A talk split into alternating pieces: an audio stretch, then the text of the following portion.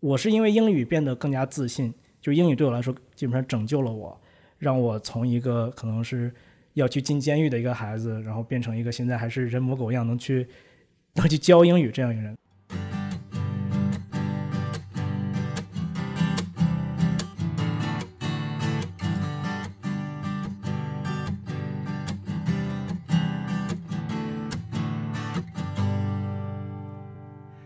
Hello，各位听众朋友们，大家好，欢迎收听 Steve 说第一百九十九期的节目。本期节目的嘉宾是张海璐 Eric，然后他是公众号啊、英语学习笔记的主理人，所以欢迎 Eric。谢谢谢谢谢谢谢谢，啊、非常非常荣幸能做 Steve 的节目。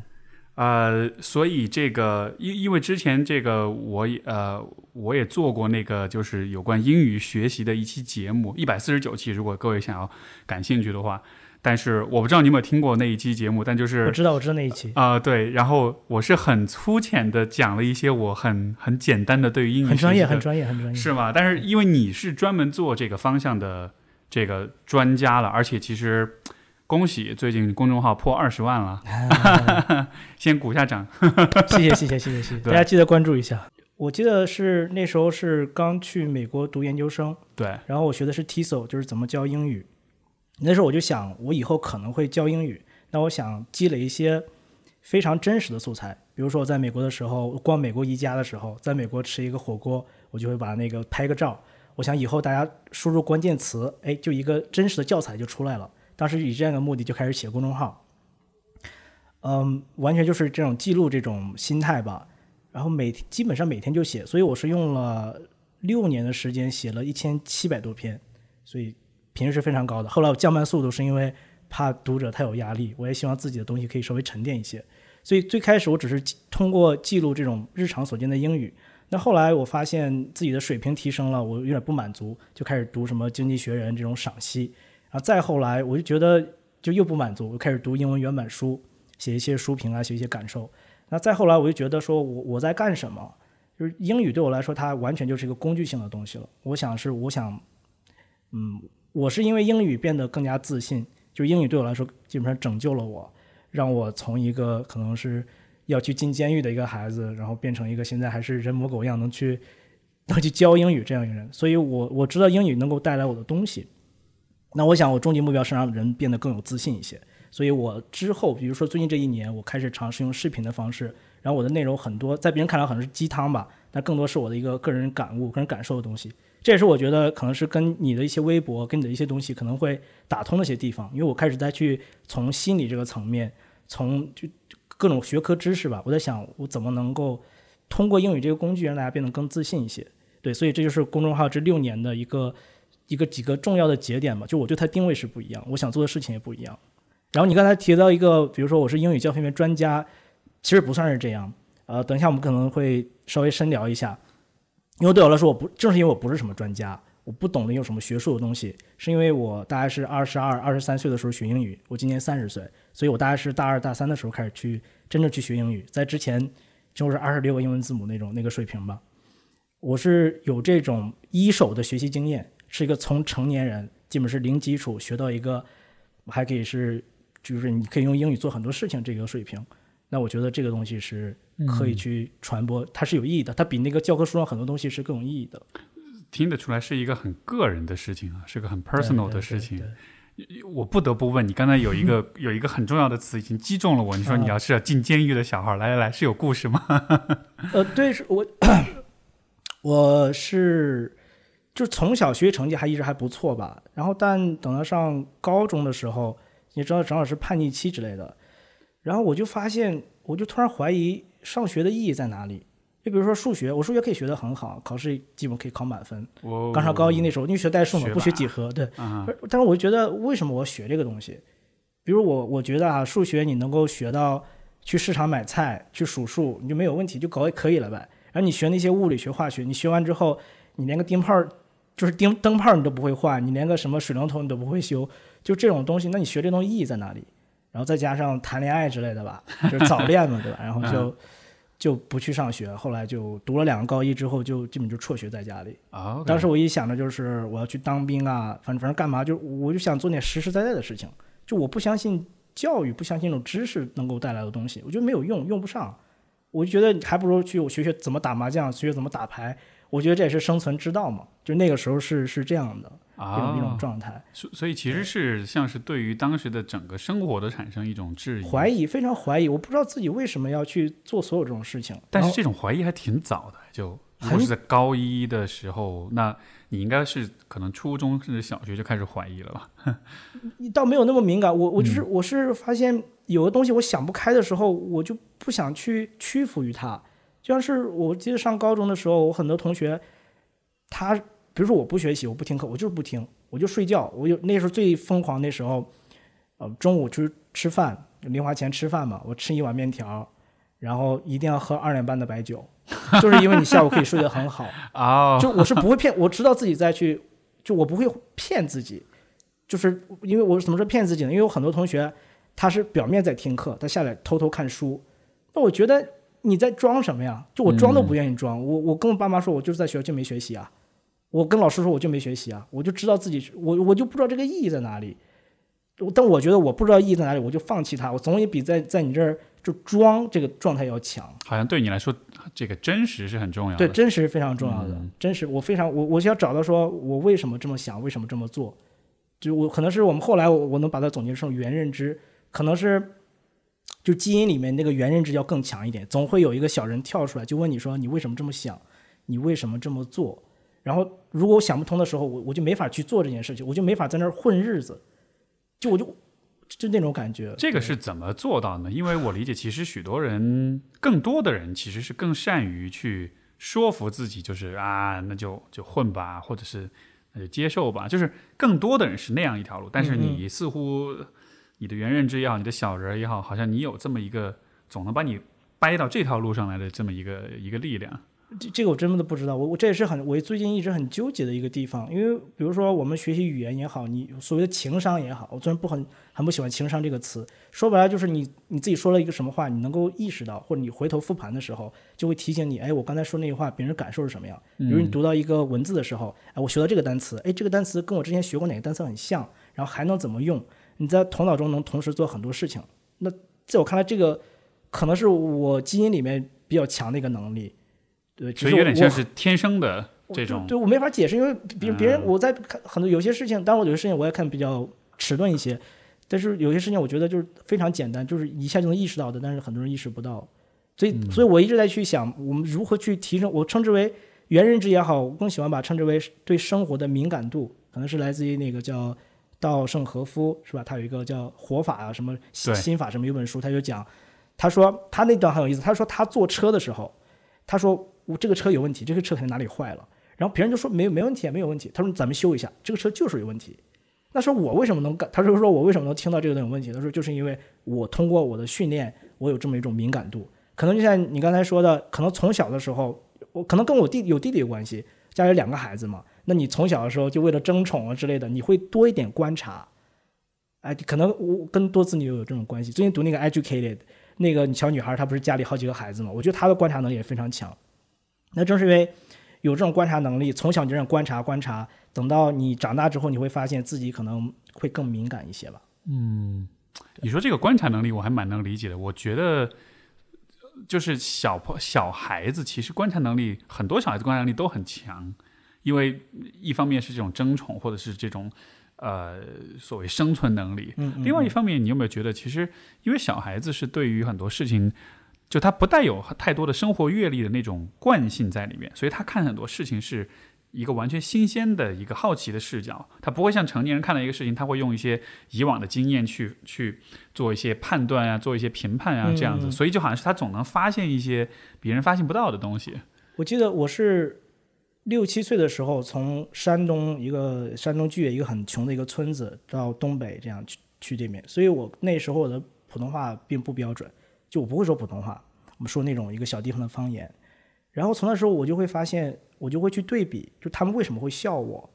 我说这个话跟他们话有什么不一样。后来我就很敏感，敏感到什么？就你这种敏感会给你带来一种是自卑，就是你你太能感受到那种情感东西。所以有我觉得有段时间我会问自己说，我会告诉自己。说不要说你你干啥去，你干哈去？你要说你干什么去？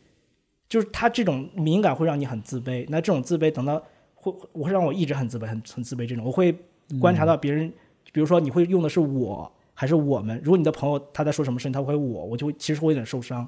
然后你那个时候就很敏感。那后来有一天你会想通了之后，你会发现那种自卑真的变成了那个超越。我是很喜欢呃那个《被讨厌的勇气》里面提那个阿德勒心理学嘛，对，就真的是那种自卑那个力量能把它释放出来之后，就你就感觉像开挂了一样，这个世界就变得无比美好，就所有的一切就就消散了。我是到刚才说高中是这个阶段嘛，等到大学的时候，突然有一天就就开悟了，就那个东西就进来了。然后我一直不知道我是为什么这样，然后读到那个被讨厌的勇气，我就发现哦，那一刻我有了被讨厌的勇气。然后我才发现，其实心理学上已经有人把这一套把它体系化了吧，就是你你为什么这么想，为什么这么做？嗯，对。所以所以其实是有天生的这种敏感，加上自己的一种判断和有一点叛逆的那种精神在里面。嗯嗯嗯嗯。你那后来就是因为你刚才说到，就好像是学英语拯救了你一样的，然后那是是是怎么拯救你？呃，我那时候就高中辍学嘛，但是我考高考考了三百多分儿，在我们黑龙江省是能够上三本线的，起码我上了个本科，我就上我们本本地的一个学校。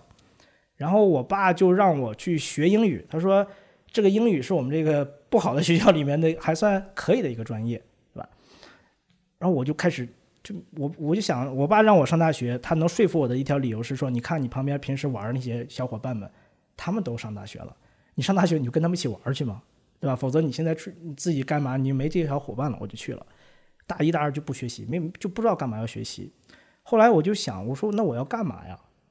对我我总是我要我要我得干点什么吧？我能干什么呢？后来就想，我真的不知道干什么，不知道从何改变。那我我爸让我学英语，我就至少把英语专业学好吧。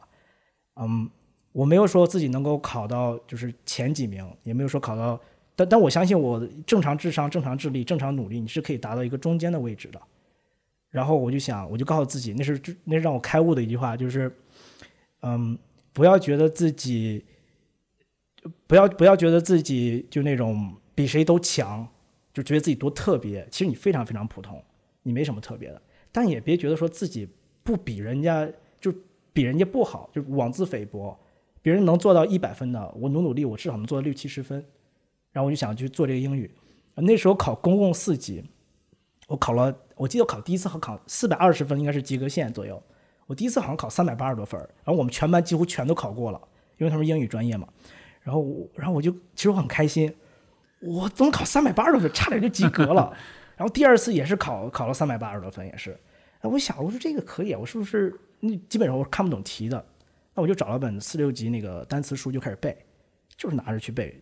我发现我能看懂题了，然后我就考了一个四百三十多分，反正及格了。但是那种成就感，这是我多少年没有过的一种成就感。嗯，就是我我终于可以通过一点点的努力，既然能够达到了一个小小的目标，我只是通过背单词就解决这个问题。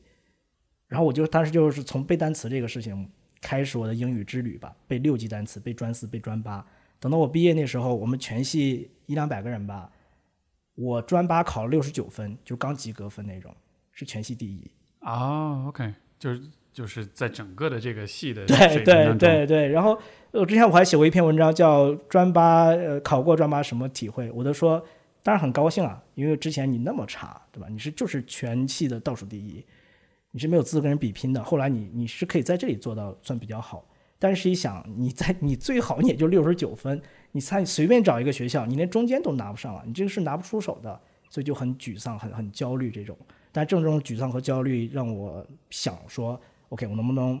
我这个阶段失败了，我能不能下个阶段做得好一点？所以那时候我爸可能也是看到我身上真的有一点东西吧，他就让我我很幸运让我出国了，对，所以这个整个是英语，它让我解锁了一个新的一个世界。让我知道哇，原来其实比游戏好玩。游戏你打装备升级，打装备升级就这样了。但是有，但是学习是你越学越知道原来有那么多东西。然后你知道哇，原来有这么有这么多活法，有这么多选择，历史上有有这么人做做了这么多东西。嗯，那是在我很多时候听不懂的时候，但我那种英国文学的那种东西，它就会吸引我，就让我觉得说，哎，还可以这样，还可以这样。那你有那你有考虑过？因为你之前你说你之前比如说学数学意义是什么？对，学物理的意义什么？你你有？那你在去决定学英语的时候，有有想过吗？学英语的意义是什么？为什么？我开始是不知道。道的，对我开始是不知道，这非常好的问题啊！我开始是真的不知道什么意义，我只是想到说，我不知道去做什么。那可能是因为缘分还是什么样，我爸让我学英语，那我至少把我手头这个事情去做好它。当时我我没想过，我以后可能拿英语吃饭也好，到包括刚才写公众号也好，我从来没想过以后它能去用什么，我不知道什么知识付费这个东西，没有想过。我只是想说，在这一刻我能去做什么，去去充实。那比如说会了英语之后，我发现这东西其实可以挣钱的，因为它是一个 它是一个知识，是个技能嘛。不行我就当辅导班老师呗。他你你总是有一技之长嘛，人一定是有一技之长。然后你慢慢你会发现就学通了。后来我就明白咱们刚才之前说的物理啊、学数学这种意义，它是让你更有兴趣。就是前面的学习，初中、高中学习让你对一个学科产生兴趣，然后到大学你可能更去研究它，你的你的整个生活其实会更的更充盈、更丰富。比如说数学之美跟英语之美是一样的呀，跟音乐之美是一样，它是很对称的，就很很美妙，跟经济学之美是一样的。然后后来你领悟到这一点之后，你会发现英语这个工具就像一个。杠杆一样，能给你真的撬开一个非常美妙的一个世界。嗯，对，语言好像是我我的理解，好像当你多掌握一门语言，其实也多可以和就是多呃，就是在你的语言体系之外的另外一个世界有连接啊。尤其是说从获取信息的角度来说，其实它会给你很多的机会去了解、去触及到很多的这个可能是在中文世界里面不是那么多或者不是那么丰富的一些东西，会打开很多的可能性。我在上大三的时候，那时候英语刚刚是，就是有一些基础的英语能力，我会发现很多东西，我们老师上课随口提的一些东西，我从来没听过。然后我在国内百度你去找，根本就找不到。那个时候，Google 好像是就刚要退出中国，然后我我就是去去试着用 Google 去搜，我会发现我看到了一些在中文世界看不到的东西。对，那个东西会让我觉得说。就是那种原来这个还有第二个世界那种，就像是那种一九八四那个场面，你会发现 你读到那个真相，然后你就开始怀疑这个哪个到底哪个是真相？就是你发现两个真相，可能还有三个真相，你就不知道了。就是，就我现在也是，就我是不知道什么是真相，因为有太多真相在这里，或者说它是很很主观的一个东西。语言它会让我越来越怀疑自己，不是让自己越来越确信。这个。用查搜索任何的信息，用百度百科和用 Wikipedia，这是完全是不同的两种体验，可能。对对对，真真的很不一样。嗯，所所以后来就开始做了这个，你学了英语，出了国回来，然后但是你其实现在算是自由职业、独立的这么一个，呃，就就是做公众号、做英语教学这方面的一些东西。我我觉得我自己是一个不会看很远的人，我总跟朋友开玩笑说，我现在的一个态度是。我就在想，明天我可能就死了，可能下个星期我可能就死了，可能我身边的人就是谁就是什么意外了，这个是非常可能的，这是一个几率事件，所以我不会想特别远。我就想，我如今做的事情对自己没有帮助，可能对别人没有帮助，对别人有帮助是因为自己有有这种感受，另外是读那种积极心理学，这是获得幸福感最简单的方法。嗯，所以我对未来是没有期待。之前学英语也是这样，那我当时是研究生毕业的时候，我不知道干嘛。真不知道是干嘛，我是去什么新东方啊，还是去什么机构，还是怎么样，就完全不知道干嘛。然后我就在《经济学人》上读了一篇文章，他讲说现在美国教育怎么怎么样。他提到一个非盈利机构叫 Teach for America，然后我就搜了一下，我说把那 America 换成 China 就好了嘛。我发现中国就有同样的项目，就一个支教项目，是两年，它叫美丽中国。我不知道干嘛，但我想支教不是个坏事儿。然后你用两年的时间，就相当于去修行嘛，你就想一想，用两年时间想清楚你要干嘛。所以我就报名了，啊，所以我研究生毕业之后，我去汕头支教了两年。那这两年让我非常非常重要的两年，因为它没有什么娱乐措施，就娱乐设备，我只能去读书。所以两年我读了好多书。然后我跟那种孩子，我教二年级、三年级、五年级、六年级，我教体育和英语，跟他们沟通是很费劲的。然后他们的文化很不一样，北方人跟南方人的文化很不一样。然后他们很多孩子普通话也听不懂。所以你就很容易很急。那个时候我刚刚毕业，所以所谓的情绪管理吧，让我真的是完全就体会那种你你很难受，因为你跟孩子小孩子发脾气，发完脾气之后你又很内疚，很内疚。你想你来支教的，你来帮助他们的，然后你又给他们带来伤害，你就非常非常难受。尤其是我是很敏感的那种方伤害会会加大的。然后我就去从书中去找答案，通过写东西去找答案。通过去相处，就是我知道了，OK，我从从那之后我不会用控制情绪这个东西，就你接受它就好了。就我现在知道我情绪来自于哪里，问这样的问题，就利用自己比较擅长的这种原认知也好，这种敏感也好，去认识自己。那支教结束之后，我我在还是不知道干嘛。呃，那时候那时候我就有孩子了，我孩子现在三岁，那时候他刚刚出生。哦，对，挺早的那，所以对对，算比较早，就是就没有什么期待嘛，就有孩子就去要呗。对，嗯，我我们家老家是那个黑龙江大庆，呃，北方就那种那种城市，我就觉得大家就文化上东西比较贫瘠，所以我想我要来北京。我当时想一定要去大城市，大城市的话比较多元化，就最起码在北京你讲英语，没人会觉得说，喂，这人怎么讲英语，就很正常，大家可能会觉得，对，对吧？你就就很，就我喜欢这种环境，所以当时我来北京，我就那时候有一个三里屯有一个叫老书虫，老书虫它里面有天天有活动，然后好多老外在那里，对，所以我就在老书房旁边找了个房子，啊，我当时就住在那里面，以前我在北京的时候，以前我也老去那儿，周末去那儿看书对吧喝咖？啡是吧？是吧？对对对，没了吗？现在不是关了？对对，关了关了。嗯对，那时候我就想，就是要要来，我不我也不知道干嘛，就来北京，啊、但那个时候我已经公众号上大概有有七八万人之类的，然后我那时候在网上做过读书会，就一人一百块钱读一本英文原著，其实非常简单，就是我给你规定一个阅读计划，然后你有什么问题你可以问我，我自己把我的阅读心得分享给你，但是一人一百块钱，比如平均每期三四百人，就是三四万块钱啊，所以我第一我第一笔收入就是就是两三万这样。我第一笔收入是我第一笔收入是教经济学人，一人五十块钱，然后四四五百个人就是两万块钱嘛，这我算是我的第一笔。你是你是教他们去读里面的内容，去解析这样的是吗？嗯，就最开始是我在支教的时候，因为还那个留学的呃信用卡还不上了，贷款还不上了，所以我在想那时候我就去那时候没有什么知识付费的东西，没有人去在网上教经济学人，至少我不知道。那我就想我也在读经济学人，很多人想学，那我咱们一人给我五十块钱，我就把一篇经济学人的文章，我去嗯呃我自己读一遍，然后把它录成录一遍。这个录的内容是字词句段，一篇全给你讲完它。其实那时候我看的也就一般吧，就是我也是觉得说自己是能读懂那个。通过这种方式，每天我讲一篇啊，讲了一个月之后，我发现我自己水平大增。然后我发现，如果我录的东西是一个一小时的一个音频，嗯，大家是没有耐心去听完的，还不像你听播客，这是很有意思的一个一个东西啊。但是我那时候录一个课嘛，没人去听。然后我又做了一个月之后，我就发现我特别，我已经学会怎么去阅读了，我也学会怎么教学了。但我发现，教别人其实会倒逼对对输出倒逼对对对输入这样的。这是我这是我所有的一个教学理念。嗯我不是说我想教什么，其实我是因为想学我才去做这个事情。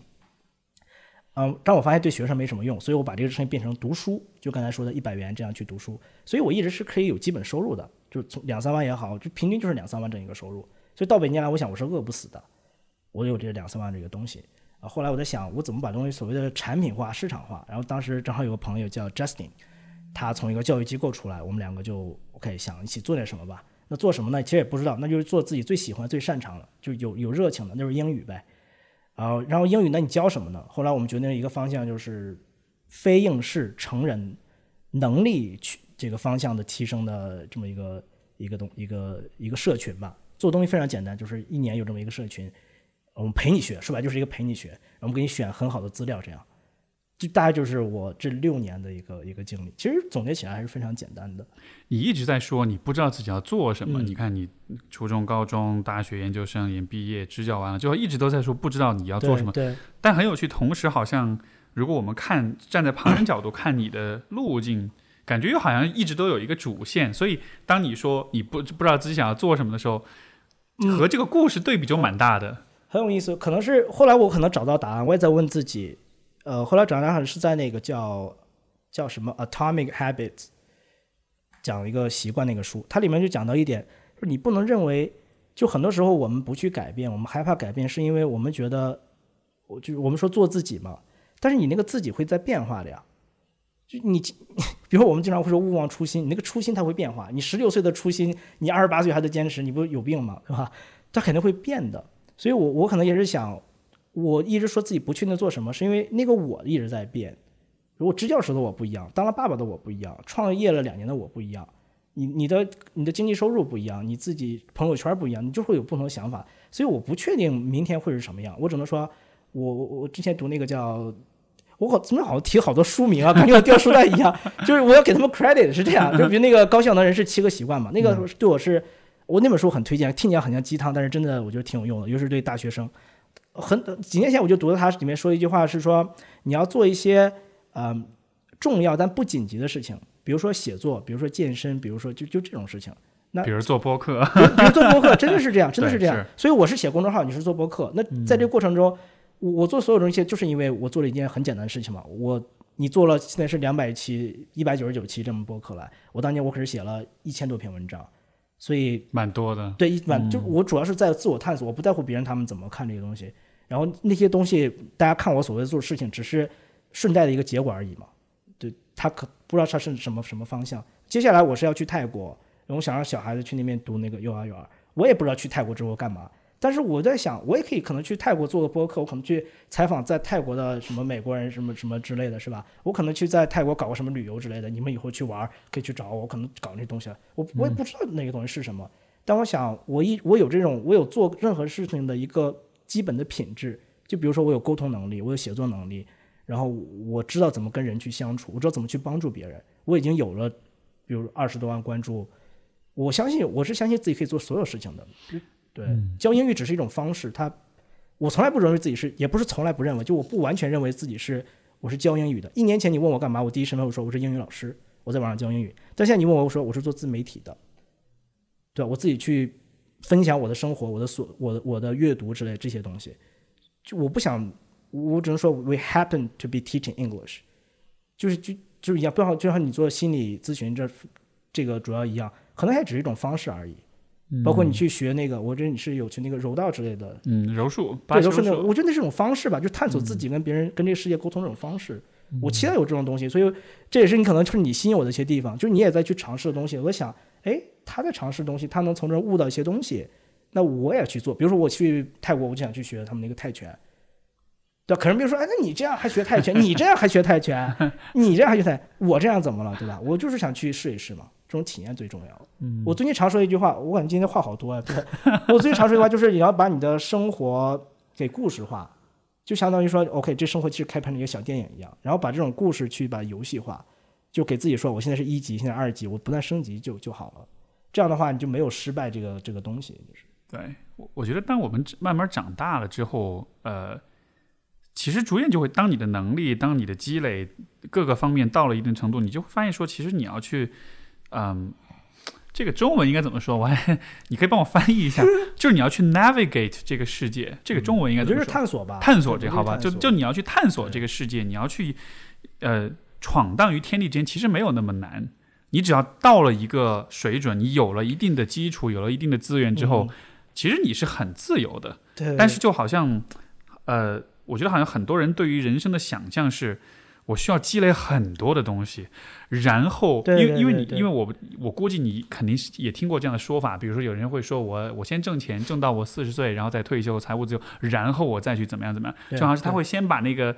呃，前面的那些积累时间，想象成是一个特别苦大仇深的一个一个阶段，也很不自由，然后也很出卖灵魂这样的。对但实际上就是，你要真的想要去自由的走出去的话，其实你需要的东西并不是特别多，没有我们想象那么那么那么夸张，一定得是个富豪什么的。对，这这也是为什么我说我对未来没有期待，因为这一刻我我太满足，我太喜欢这一刻了。我我怎么忍不住要提书名？就是就是那个叫叫叫那个什么 Tuesdays with Maury，啊，那个是周二说和和呃哦，那个相约相约星期二之类，叫什么来着？对对对那个对吧？其实以它里面有这种话，他说，就现在很多人说，我想回到年轻的时候，就我想回到年轻的时候。他为啥你回到年轻的时候？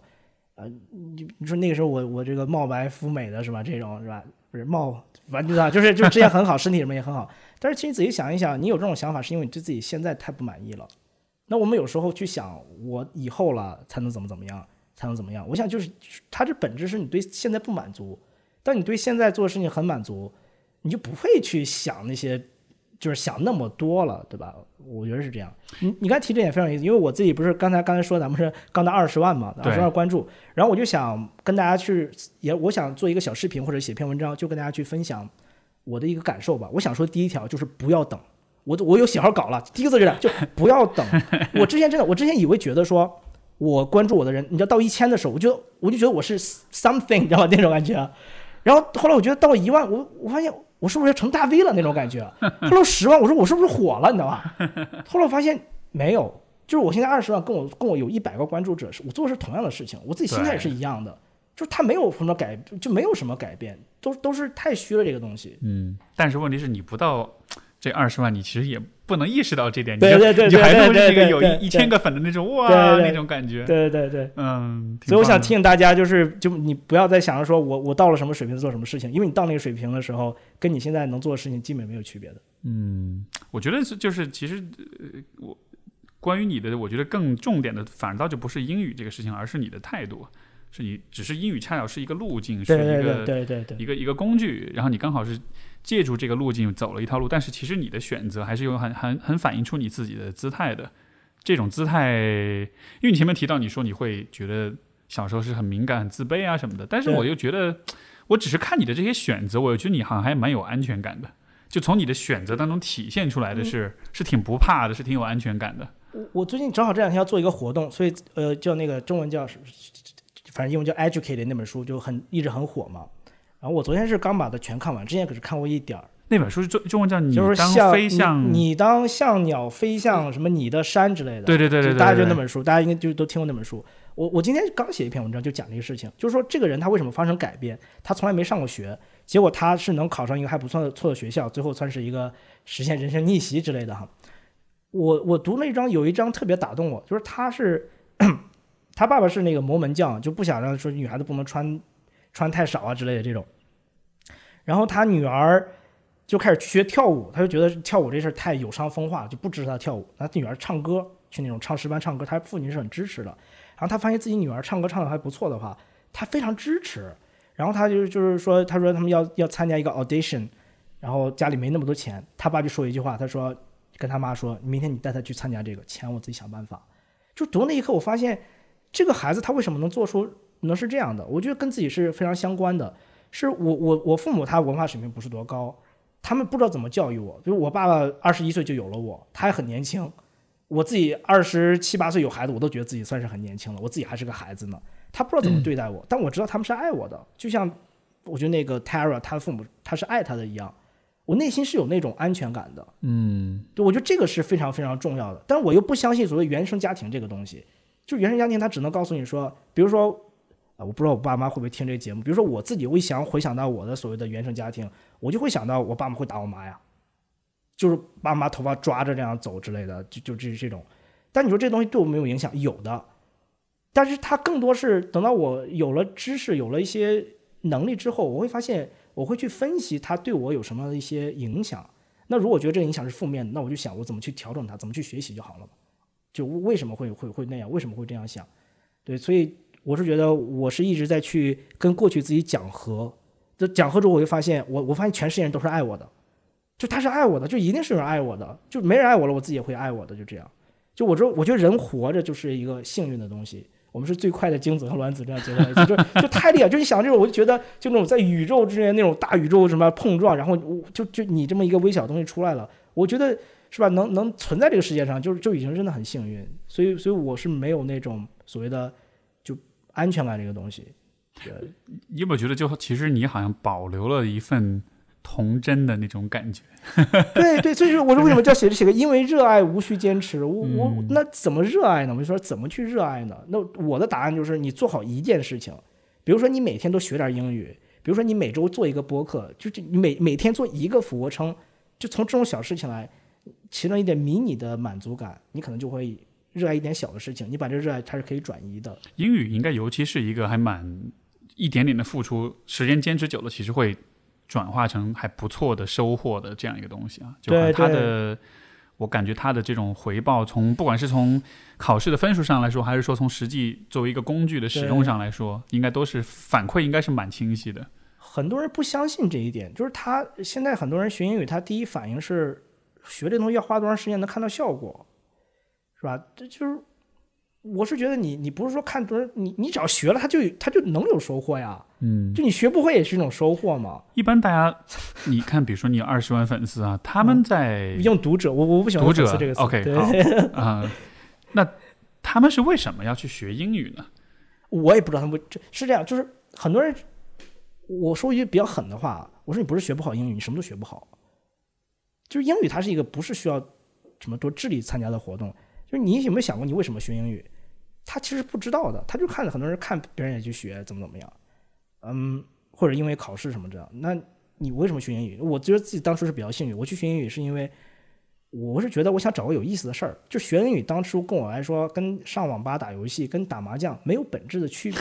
它是一项娱乐活动。是吗？它是娱乐活动对我来？说就这样，就那时候就背单词。我我最开始我说背单词，通文四六级嘛，我买那个四级那个单词书，一个是正序，一个是乱序。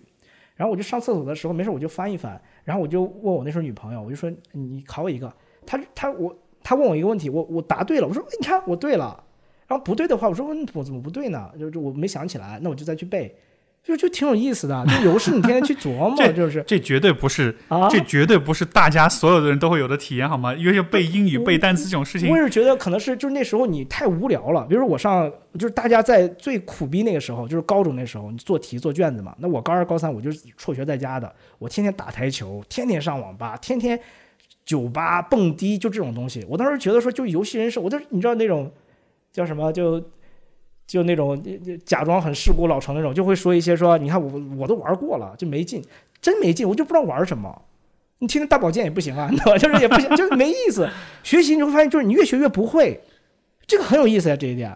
就我也是这样，就你刚才说，不是这不是可能不是很多人一种状态，这绝对不是很多人的状态。就对我我也在想，那我在哪一刻，我为什么会我为什么会有这种开悟？比如说我我是有那种自我效能比较高，我我那天还跟朋友说，我说我从来没说过我英语差，就我就英语最差最差的时候，我也没说过自己英语差，其实我觉得你说它干嘛呀？你觉得你差你就学呗，你说出来干嘛？你越容易说出来，你越容易不去努力做这个事情。嗯，对，那你说最希望这个内心这个这种热爱、这种相信、这种乐观、这种积极，我我我最后现在答案就是可能就是在基因里面，就我已经找不到这个东西了。有人他就是对我我也感觉是这样，就他好像不是一个能够用某一个一种理性的解释去描述的问题，好像就你觉得你是这样吗？我觉得你是这样的。嗯，我我觉得呃，应该怎么说呢？就是因因为我会很好奇的点是啊、许多不光是你，包我自己的经验，包括很多我见过的人，就是他们在很多人的人生路是看上去是迷茫的，而且就是说他们会一直感到迷茫，一直感到不确定。嗯嗯嗯但同时，你从旁人的角度来看，又觉得还蛮清晰的，就是这样一种 对比就很有意思。然后，当你去问他们的时候，他们主观上会觉得，哎，我一直都是迷茫，我一直是不确定的。但是，所所以这个地方我觉得很有趣，就好像是一个，因为你知道现在很多人也感到迷茫，不知道自己想要什么，不知道自己要做什么事情啊，怎么过自己人生。如果说，嗯。主观上感到迷茫和你的人生那个路子走的思路清不清晰？如果这两件事情没有必然联系的话，那么也就意味着，是不是也就意味着，其实主观上感到迷茫是 OK 的，只要你在生活中找到那些、呃能支撑的有主线的事情就好了。说得好，就好像是就好像是就好像是这个问题似乎不是通过思考来解决的。因为现在许多人是觉得我到底喜欢什么，我要想，我使劲的思考，想想想，比较很多的问题，包括比如说嗯跟不同人，我应该跟谁谈恋爱，对吧？我应该跟什么样人结婚，就你会想很多。哎，对对，但是好像你想到最后了，就会发现你想的东西和你最后做的东西其实是是不一样的。那这样来说，岂不是就想的东西就是没用的，而是做的东西可是更重要嗯，的？我觉得是这样。所以我我同意你刚才这个分析，因为我听你的故事，就再一次确认这个猜想，就觉得你看你一直是觉得自己是迷茫，你一直是不确定自己为什么要做这件事儿，但是你的实际做的事情，就好像是你的身体就自己把你带到那条路上去了。你是不停的在去，其实就是验证嘛，就像是你脑袋里的东西，它只是一个理论，这个理论可以很天马行空，然后你通过做非常实际的事情，嗯，我又要提书，就是 就就新一本新书嘛，叫那个呃牛津的一个社会学家项彪写的叫把自己当做方法，他这个标题我就很喜欢，他最近很火，啊最近很火是吧？最近好像到处都在对对提到他。我倒是觉得他的书比他的什么访谈什么，我觉得要更好看。就 OK，它里面就是，我觉得是我非常认可，可能回头看也是这样。就是你先研究自己，很多大问题，你先你你想也想不明白，他不你触不到摸不到是吧？那你从自己出发，然后你通过做一点点事情去验证，比如说你去谈恋爱，它是验证；比如我去支教，它是验证；你去创业是验证；你去你去写下的每一个文字都是在去验证，它会给你这种反馈，对吧？然后你你就你就是虽然你是很迷你迷茫，你迷茫代表着你对现在不满足啊，你知道有一个更好自己在那里，所以它是一件非常好的事情。像项彪他也说，他说挣扎就是生活中的一部分，他有一句话我特别喜欢，他说，就是人总好说你这人活得真通透。他说哪有什么通透啊？人就会开始越活越不明白，越活你会发现，是那就是他是是很矛盾的。然后你能从更不同的角度去看这个问题。嗯哼，我觉得是人有人人有迷茫，跟说现实中看的时候没有迷茫，就就还是不冲突的，对吧？迷茫你只是说我我怎么能把这些做得更好，我我怎么能让自己有那种持续的成就感，那个把那个意义去放大。没错，就是迷茫可能是一个默认的条件，然后呢，其实迷茫永远都会有，即使你很多事情做得很好，你所谓的活得很通透，但实际上你只是会换一些新的问题来迷茫而已。我在我在网上有时候我会分享一些东西，大家就会说你怎么活得这么通透是吧？比如说你你你说你你想去哪儿就去哪儿，你想让孩子去泰国什么就去泰国，说走就走，对吧？我就是在想，我今年三十岁，我这点人生经历，我经历这种东西，我怎么会通透呢？我怎么会活明白了呢？我不知道啊，我就是因为不知道，所以我才要不断的去写，不断的去问。那我写过一篇文章出去，大家可能看到了，就会给我一些分享。无论是什么样的分享，无论只是一个很简单的留言，它能让我去想到说，哦，还有人这样看，还有人这样想。我就我我需要是这个东西。呃，之前有人说我喜欢在我说我在网上蹦迪，就是我每天发的东西很多嘛。对，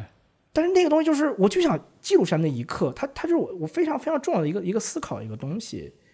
就就是因为你太迷茫了，这个太焦虑了。这个我觉得作为社交媒体上，作为这种一个一个大 V 来说，其实我觉得这是一种很坦诚的姿态，因为你知道，其实现在许多大 V 要要要要崩人设，要要立人设，所以所以其实是不太会说关于比如说自己迷茫的问题的，因为现在更多的大 V 们是喜欢树立一个形象，是说。I got it all figured out，对吧？就是我什么都想明白了，然后我，然后我是来给你们讲答案的。我我特别我特别喜欢你刚才抛这个点出来，因为这算是我的心机和套路吧，就是故意的我一直很相信一点，倒不是故意的，就是我发现我的个人成长中，是因为我去暴露了这种脆弱感，这种 vulnerability、我很喜欢那个叫 brune Brown，他不就就他是专门研究这个东西的。我我真的我真的很相信那些东西，你必须得去真正的坚强。我们说真的不装逼，所谓真正的这种谦虚，就是因为你是敢于去暴露这种东西。就是我就是错了，我很喜欢你自己做那个，就是你今天发一个什么东西，小作文是吧？对，过几天之后你会跟自己去辩自，己辩自己我特别喜欢那个东西，这个挖了个坑，现在我随便发个什么都有网友说 这个会变自己吗一？定是这样。然后一看，哎呀，别啊！我特别不喜欢“打脸”这个词儿，大家就说你看打脸了吧？人生就是打脸，你怎么可能不打脸呢？对，如果你自己回头看一看自己一年前，是不是一年一个星期前发的东西，说我这个哦说得真好，说明你这一个星期没有任何进步，对这不可能的事情。所以就就是我很讨厌这个所谓打脸的东西。我以前去那个就是去加拿大留学的时候，因为是 呃零四年的三月二十六号落地的，所以我每年三月二十六号都会写一篇日记。但是我每一年这一天写之前，我都会把去年这一篇拿出来看一下。然后，对对对。然后，然后对每一次看前年前一年的，我都觉得哇靠，这太傻逼了，对对对。就会觉得自己特别蠢，我每年过生日会写一篇，对吧？对，那又说到刚才这个，我刚才说从心理上我自己成长是这样的。那从嗯。比如说你刚才说，比如很多大 V 他就是说我自己多成功多成功，我觉得这是很病态的一个东西，或者说我们人类本身就很追求那种奇迹心理，就这个人什么也没干，就就什么他就成功了。但你看任何一个人，他背后经历那个东西，即使他是富二代，即使他什么，他其实背后经历很多东西的。那我觉得，我之所以能够获得一些关注，我们之所以有些人很信任我，很喜欢我吧，我觉得就是因为我是敢于去暴露这种很比较真实的一种状态，我会去跟大家去讲，比如说我上我我本科三本，我我研究生就很一般的学校，很多人可能就不提这个事情，很多人就说啊，我现在有多少多少关注，我是不会提这个事情，就是因为二十万它是一个节点，我是想跟大家去分享这份喜悦，我可能会提这个数字。其实就我是什么学，我就是三本毕业的呀，又如何呢？那那对，就是那而且这东西是我我在我看来可能是有点心机的事情，就是因为大家都不说，那我说了之后，他会觉得我更真实啊。嗯，因为你从最开始的这个很敏感，很都会注意到别人是说我还是我们，对吧？从是是这么样一个敏感，然后到现在就感觉是另外一种，就感觉是完全是另外一个一端，就是好像你会很不介意说，比如说你的学历、你的学校或者什么，就觉得这没有什么了不起的，就就这个是我我这一样跟我们最开始聊真诚嘛，就诚实，我不能跟我不能骗自己，我不能说啊，你看我你看虽然我当年那个学校不好，但我现在怎么怎么样了，但我比如我现在我收入就比你们啊你们什么清华毕业要要要多什么，你没有意义，你这不还骗自己吗？你从逻辑上它也不成立的嘛。对就我只是想告诉你，就是那我我当年我考了三本之类的，那我当年也就这个能力，我能上学就不错了，我还挺知足呢。那怎么了？我不值得活了吗？我这辈子就就怎么样了吗？这个其实有我我我的了解是有不少的人可能心里面偷偷会有这样一种觉得自己的学校不够好，他一定有，而且我能感知到，所以我要去讲这个故事，所以我要去讲这个故事。我那天我就是马上高考之前，我就有一个呃大家开玩笑，就是有一个什么一个小东西，我发在微博上，然后大家就我们就说啊，我要是考了名校，我也天天说，我也天天说。我说你考什么名校？你你你干什么事儿了？你能至于你天天说，你去显摆这个东西吗？对就这个东西它本身就是一个不健康的一个东西，在我看来。然后发现大家嗯想的都跟我，我觉得我要说点什么东西，我就要睡觉了，我就直接直接把那个相机录在那里，直接就开录。我我说了五分钟，然后剪掉一点点，可能剪掉几秒钟的时间，然后直接第二天发一个视频，那个就叫当年你去了清华，我考了，我我我勉强上了个三本。啊哈，对，我就想讲这个东西，就是对我来说，我这就是我呀。那你说我这个世界上有很多这样的我呀？你你有多少人上清华？有多少人像上上三本？有的人上个上专科，有的人上不了学啊。就我这个好像是说，如果你所拿到一些这种标签，就是一些成就，就好像你就被社会认可了一样，对吧？但是但是大家可能没有看到的是，在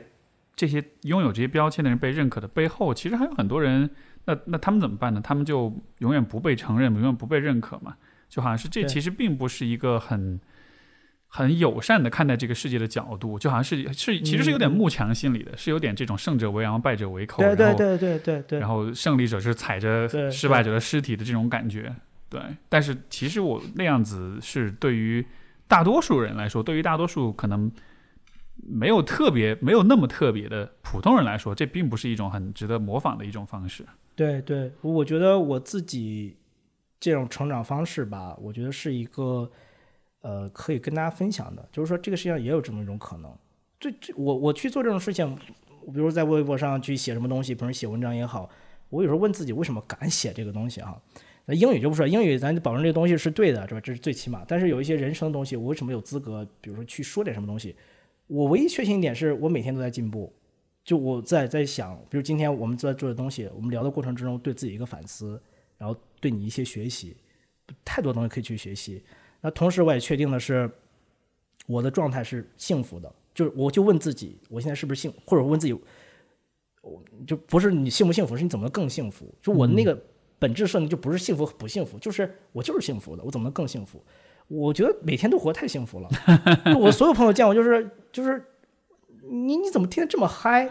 我说我也我我我昨天一夜没睡觉，你知道吗？我昨天一夜没，我今天早上七点半睡的觉，就读那个 Educated，我就从从昨晚上从一半嘛就就读完它，我一晚没睡觉，所以今天上午睡了一下觉。但是我还是比如看到你，我说我我就觉得我们在做一些事情，我们在分享一些东西，我们在再去聊这东西，我就觉得太棒了，就是你就说不上那种东西，我就我这有时候我就现在就死了，就也挺好的，就就值了，就是我觉得我到天堂，比如说你这辈子过怎么样，我觉得挺好的啊。嗯，就我我自己找到了那个我自己的信念，然后我也可能对别人有一点点影响力，我觉得就足够了。那你人生你还求啥呢？对 我觉得对，我觉得你刚才说那个词儿是找到信念，这个其实是，就是信念这东西好像不是我们通过思考、通过知识付费提问得来的，它好像就是一个你通过实践得来的，而且做播客，做播客，写东西，也是对，就好像是有些事情是，就你就是喜欢，你就是一直会去做，你也不不太费劲。因为这个话题，我前两期节目我也在说，就是嗯大家不是会说到，比如说毅力，说到坚持，说到这样一些品质，我就会说，就我观点其实跟你很像，就是我觉得这个是个伪命题，因为你真正应该去找的是你喜欢的事情，是那种你坚持起来不费劲儿的事情，而不是那种特别苦大仇深、头悬梁锥刺股，然后要把自己搞得很惨。因为很多时候你去做那样的事情，就是你会一时的说服自己这事儿很有价值，但时间久了的话，你的情绪你是得不到你的内心那个那个情感的部分的支撑的，就是你没有一个真正对他喜欢和在乎的感受的话，时间久了，你的你的你你你给自己的那个理由会慢慢的被时间、被生活的无趣给一点一点的消耗，然后其实那样子就放放弃的很快。一一一，但是我想你做，我很同意你刚才说的这一点。那我想我们那我们怎么呃，之前也 TED 上有个很出名的一个演讲嘛，就你是去呃追求你的这个这个 passion，还是追求这个 curiosity？就是很多人他把那个东西分成两类人嘛，就是一个是激情，一个是好好奇，就很多人你这区别是什么？嗯，就是好奇的话，你会不断尝试不同的东西。就是我我我我我想做，就是做这个就做那个，做这个就做那个。但是 passion 是说，你就知道自己一生是为什么而努力那种感觉。嗯就你那个面向很明显，很明显就在那里。比如说你你我，比如对我来说，我可能就是二十七二十七八的时候，我就知道，OK，英语它是我打开这个世界的工具，那我就借助它去探索这个世界就好了。有一个具体的时刻吗？还是说就是那一个阶段的这么一个结论？就那个阶段吧，我可能说，就那阶段然后让你上道了，就是。但有些人你会发现，他做了，比如说做了几年这个事情，要跳槽了，做几年这个事情，跳槽做几年这件事情了，嗯呃，就他们他们就是就是更多是那种 curiosity，大家是这么说。但是倒不是说你是你一定是 A 或者 B 这种，对吧？他他这个点就在于，就你不要急，你不要总觉得说我现在还没找到说我我那个 calling 那个东西，对，对吧？就是还没找到，就别急，就挺好。你你现在做这个事情，其实就就挺好的。就是他把这种东西分成两两种路径，我觉得这个东西对我是有点启发的。嗯，我的这个时刻是，嗯呃，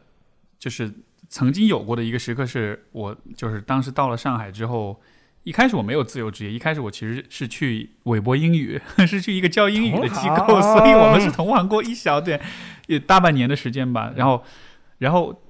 然后我当时在，但我不是教，我是做管理的那种教学管理那样的。然后，呃，我有一天上班的时候。因为我就坐在我的角落，我的办公桌那儿，因为我是我是老大嘛，我是坐在角落里，这个看着所有人这种的。然后那天我就很无意识的注意到，哎，我现在好像上班没有在工作，我在刷微博。然后我就注意到我好像很无聊。然后我注意到我的内心好痛苦啊，我好讨厌这个地方，我好不喜欢这个工作，我在干嘛？然后我当时就突然一下意识到，因为你平时就是你每天做的事情，你熟悉了之后，就完全进入一种无意识的自动化的状态，就是完全是你开了这个自动驾驶，你每天就是机械性的重复的一些事情。但那天突然这个自动驾驶一下就被关掉了，我突然就意识到，wait a minute，我现在是等一下，等一下，等一下啊！我现在好痛苦啊！我现在内心绞痛的感觉，我就觉得就是，所以我特别喜欢英文有个说法，就是说你的工作是 soul crushing，就是你就是你在做一个 soul crushing，就是你的一个扭曲灵魂的一个工作出卖。灵魂那种感觉。对对对对对，然后然后然后在那一个时刻，我突然就意识到，OK，我知道我要干嘛了，我要干的就不是我现在要干的事情，因为那个那个痛苦的感觉就恰恰就源自于说你。就有点像是，比如说你你你放弃了真爱，你和一个你不喜欢的人在一块儿，但是你每天都忘不掉你的真爱，然后你才，然后这个时候你才能确认说，其实那是你真爱，其实现在这不是你想要的你你说感受，其实现是我现在的一种感受。我现在会很怀疑教英语的意义。啊。就我在想，那你我我是在想，就你学英语干嘛呢？你学会了英语干嘛呢？我我说一句话还挺难听的，我说有些有些人就是你傻逼，你学英语吗？你学会只是一个会英语的傻逼。就 如果英语它没给你带来一些，嗯就像减肥一样，你瘦了又如何呢？就你你你你可以节食，你可以怎么去瘦了？你瘦了又如何呢？它没你的生活方式、你的思考方式没有发生变化，它它没有意义。这个事情做的，就你做任何事情，它一定是产，它一定是产生背后那个那个你整个思考方式，它多了一个维度去看东西。那个东西没有的话，这个东西就不是不不是太有意义。那我就在想，做英语是不是最好的这种方式？就我我也不知道怎么去做，所以我是有点会有时候会感受到，我说我我在干嘛？我最近做一些尝试，是说把以前那个，就大家不是对英语学习没兴趣嘛，那我就把比如看个电影，我自己看两个小时电影，可能看一两遍，我把它剪成一个十分钟的一个素材，我给你讲一遍。然后看电影用学就稍微娱乐化一点，我让你通过我的讲解，让你觉得说学英语还挺有意思的，先骗你进来，然后你学着学着，你自己发现自己其实可以的，就我可以去学会的，我能学会的，你可能就有点自信了。这是我现在能给让自己一个，就是还是能够 hang there 的这么一个一个答案吧。我我我我得，可能我真的要去做个播客什么之类的。我觉得这个可能是各大家在午夜的时候，你知道吗去听这个东西，可能就在那一刻，就像你说的，他可能就被戳中了，然后他就想去做点什么东西来。对，所以也许学英语有点太难了，你知道？因为因为你绕了半天，你才 做这个事情来的，是吧？对，所以也许这个原因，你今儿说话特别激动，特别 是是这样，是这样。我撞上这个点了，也许对对，真真是这样，真是这样。对今天我状态还是我觉得就是打打，就是虽然一夜没睡，但是挺激动的，是啊，很好啊，嗯。呃我我我替听众问一个这个可能比较随便问，随便问比。较俗气的问题，就是对于你来说，你觉得学英语这个这个问题其实非常大，但就是从你嗯个人的角度上，你觉得学学英语这个事情最重要的是什么？呃，你说是学好英语最重要什么？还是学会了英语？就是学好英语就是就是学习这我怎么能学这个过程，好英语对对对，我觉得，嗯，是不是很难回答？没有没有没有，这我觉得这，嗯，我觉得最重要也是，呃，我我稍微整理一下语言啊，这个、嗯就你要耐得住寂寞，耐得住那种恶心，这我觉得最重要一点，就是因为它它本质是这种重复和重复，就是就是不断去重复嘛，然后你你自己。就你你一定要忍受它，就你就接受这个现状，就是它没有什么，就你要接受它基础的一个设定，就是它不是一个多难的一个东西，它就是不断重复，不断重复。然后你自己你要学会原谅自己，就是耐得住寂寞嘛，就就是你是你在这过程中你要不断原谅自己，我忘了就忘了，忘了就忘了呗，就不要追求什么地道，那是一个结果，嗯就你就你就怎怎么怎么说，你就比划不行嘛，对吧？this that 不就行了嘛？就你原谅自己，你说这个是挺好的，我只是要更好。而且你看这种这个设定很重要，就刚才我一直说的，你要耐得住寂寞，怎么耐得住寂寞？就是这种忍得忍得住这种恶心啊，就是你要不断的去原谅自己，嗯你知道自己做的不够好，但你要去原谅自己，因为你这种设定是说，不是说我不会我去学，而是说我能说的差不多，比如说我能连连说带比划，我只是想说的更好。你这样从这个视角一视角这么一调换，你会发现你自己是更愿意去学习的。我觉得这个是非常重要。我一直很原谅自己，我现在会说一讲英语，当然很流利，但是我也会犯很基本的语法错误。那我开始就我我看我还当老师呢，我都犯这种基本的语法错误，那很正常，这不是我的母语。我每天说多少中文，说多少英文啊？我这么想的会去原谅自己了。那下一次我我的朋友场景，我再去把它用一次。上次我把错误的地方用一次。我上次只说了一个就是一个很一般的表达，我最近学了一个很好的、更有意思的表达，更有趣的，我把它用出来，行不行？就是以这种把你的整个学习状态变成一个故，变成一个游戏。你只是在说，就像我这个装备，我现在是这个装备，我换个装备行不行？我换个颜色行不行？我觉得是是，这是我我的一个学习方式吧。你通过这么一调整你的视角，你会发现你不需要任何坚持，因为你会发现就是你你是在愉悦自己，你是爱自己。我已经可以了，因为我现在去国外，你知道你有个小学英语水平，你可以去国外，你就连说带比划嘛，就其实完全没有问题的。但就是我们在学英语的时候，就是我们因为能够立刻想象到一个好的或者标准的样子是什么样的，所以其实你是容易去把自己和那个你想象的标准样做对比。这样是其实这么一比较是人是会很容易有压力的。他他是没有我我我最近这一年特别喜欢的一个词就是审美，我发现所有一些就是英语的审美，就大家是对英语缺乏审美的，比如什么是好的英文，他是不知道什么是好的英文，他就觉得说就是看不懂那英文就写得好，但是你能用最简单的一些语言就就表达出你最那个想法，比较直白的去表达想法，这是很好的语言，或者这这个没有什么不好的，大家会觉得说。比如我有时候说一个，我们说一个什么说法哈，比如说你这东西很难，你会怎么说？他说 difficult，他就会很不好意思，他会说嗯，di di di difficult。我说我说你你干嘛是这种不自信的样子？不挺好的？就是我就我只能会用小学生用的词。但你想想，如果一个老外他说这东西很难，他不会用 difficult 吗？肯定会用啊，这个都没有什么，就是所谓的小学生，所谓的高大上怎么之类的，他就很正常啊。你干嘛非说一个用个习语？就有我们咱中文表达，我用了一个成语，你就会你对我刮目相看了？不是这样吧？只是说我们通过不断的学习，你的表达能更加更加精准，更加有意思，更加能通过语言去表达自己。但是你不能说自己说我只会一个 difficult，你就会觉得自己像做错什么事情一样，就不敢去用这个东西。这个我觉得是很普遍一个现象，就当我们呃你学，比如说，我觉得尤其语言学习当中很多哈，就是我们会容易指责自己，会容易觉得自己就好像很菜、很不好那种我自责一直觉得的心理。，我一直觉得现在整个教育机构，铺天盖地的广告也好，你打开电视那些所有东西啊，包括你身边的人也好，就是在 PUA，就就是在就是在去打压你，你不行，你不行。比如现在网上说那个哪个明星一说英语，什么张靓颖那个就张不是张靓颖那个叫。最开始是黄晓明闹太套，其实那套我觉得没有问题啊，但是连读就是 not at all not at all，就是可能不是那么好听，但是就就是你说的群嘲，我觉得这个东西就是，你像你不是我们像一个老外，如果是反过来他做什么节目，不会有这种群嘲这东西，他可能还会鼓掌的这种。对，那个那我刚才想说那个叫叫什么来着？迪奥那个广告那个女孩叫什么来着？呃，是拍什么花千骨那个？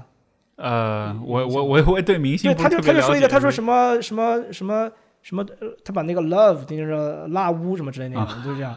就网上就是就等下就一顿骂，你不是骂还说什么？他说你看就是原生家庭，他就是家庭环境就不好，你看就是都上升到这种高度对就是这种高度，我就觉得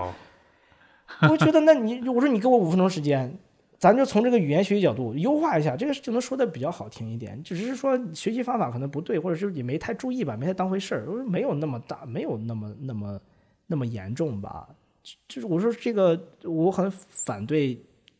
就是你学不好英语，很多就是因为中国人就自己在评判自己。对，就特别容易嘲对嘲笑别人和相互嘲笑嘲笑，说那个。口音，就是对对对。天天就，口音口音口音的，就是。这个我觉得对比一下，其实印度人就不一样，印度人口音特别重，但是你看他们说说句话特别自信，特别顺溜，然后他一点都不会觉得自己有口音。以前那个 Russell Peters 不是还说过 “Be a man，对啊，他还说嘛，他说印度人都不都不会觉得自己有口音的，都他们都是听别人说，哎呀，你对的印你的英语好有口音，都是都是这么来的。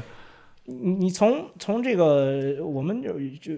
教的东西来讲，我我刚才说一直说这个审美，就他他其实不知道什么是，或者他他没办法去听出说谁的这个语音谁的英语会更好，就从咱的发音这方面，比如说他可能只是会听说谁的口语比较地道，就这就是唯一的审美了。他是比如比如说我自己也会意识到，以前以前我会教英语，我会更强调发音这一节。后来发现大家不是发音的问题，比如你甚至你了和呢念错了，你比如你说 Good morning，别人可能听不懂嘛。一个老外跟你说就后长后长，你说什么东西说 不可能啊，你这只能是那个语境下只能是 Good morning，你说错也没有关系，对吧？那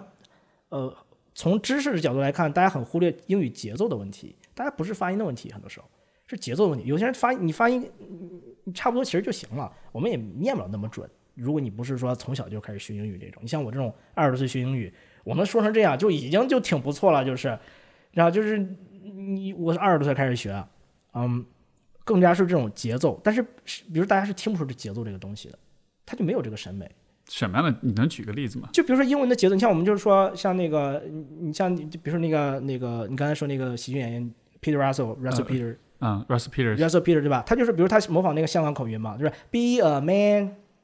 但是你这种节奏就是大大大嘛，但是英文他会讲可能就是哒哒哒哒哒哒哒哒，他是这样分开的。比如他会说 Be a man，他那个呃不会念到 Be a man，Be a man，Be a man，他不是 Be a man，他总是不会念到 Be a man，他是不会这样的。我觉得这个核心的问题，你看不是发音问题，我念 Be a man，对，发音其实没是吧？你是土一点，但是也没那么严重吧？好像就是中文，好像是不是说是因为中文其实每一个字都是字正腔圆，所以说它中文是我们专业上它叫这个 syllable time 的，就它是按照时什么这个一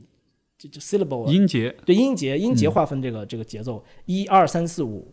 是吧？呃，但是英文它是 stress time，它只看重音，啊，对是这样的。对就但你说这这是一个嗯学语言学最基本的一个东西，但是我们在我是我读完研究生我才知道这个东西，本科我都没接触过这个东西，都不知道。听上去挺高级的，但实际上很非常非常简单。你知道这个东西之后，你的英语就是直接就是就是你就发现了嘛，你讲话你就是哒哒哒哒哒，不是说 nice to meet you，nice to meet you，nice to meet you。所以我现在教英语就会讲，你先这么念，把所有的你听到的声音，把它变成一个节奏，就是哒哒哒哒哒，nice to meet you。它不是哒哒哒哒哒，nice to meet you。其实其实立刻就能学会，对但是大家连这个知识都不知道，他就开始去评判这评判那，他说不到点儿上。不，这种知识为什么没有在很早的时候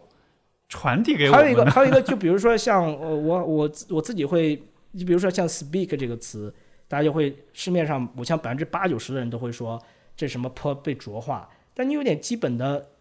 我说你当老师你不要瞎说，你可以说我不知道，你不能教错的东西，因为那个它就不是什么浊化类的东西。我在语言学以我的知识，我我是不知道它怎么去浊化它，专业说法叫什么不送气这种，就这个咱咱不讨论这种这种这种地方，我是想说。就像就像你刚才说，我也我也是说，你为为什么就老师为什么不去负这个责任？他自己也不知道，就是我觉得这种惯性是我非常不喜欢的。我是这么学的，我就这么教，反反正大家他的理由就是，反正大家都这么教，我也这么教呗。我就觉得这种东西就很没出息，就是大家都在做的事情，不代表是对的事情啊。而且你只需要去稍，你把 Google 打开，你就问一下这个 speak 为啥这个这个里的这 p 的声音听起来很像波，答案立刻就出来了，前后不花你一分钟的时间啊。对大家是不会去的。包括很多英语老师，他是从来不用 YouTube，从来不用 Google，我上不去啊，我没办法。我想你学英语，如果是不使这样的工具，就很难去学好吧？你想想，很简单，是你要用 Google，它是让你能去。我我自己的学习过程是从学英语到用英语，做到玩英语这个阶段。我现在就是玩英语，我不是说去学了，就好玩我就去学着玩呗，对吧？你去能用 Google，它是一个用英语的一个过程啊。你像他们美国人、英国人，他们天天使什么东西去搜东西，肯定是拿 Google 啊。那我们要去 Google 搜东西，本身就是在用英语了。很多英语老师都不去做这个事情，我他自己都没有把它用起来。对我心想就是，嗯，你也就能这样了吧？是，你觉得在学英语的过程中，就是呃最困难的事情是什么？最困难的事情，我就是不敢去暴露自己的错误。OK，就其实还是和前面那个还是一样，就是他不敢去暴露自己的错误，包括我自己也是这样。我是我觉得还是，比如说，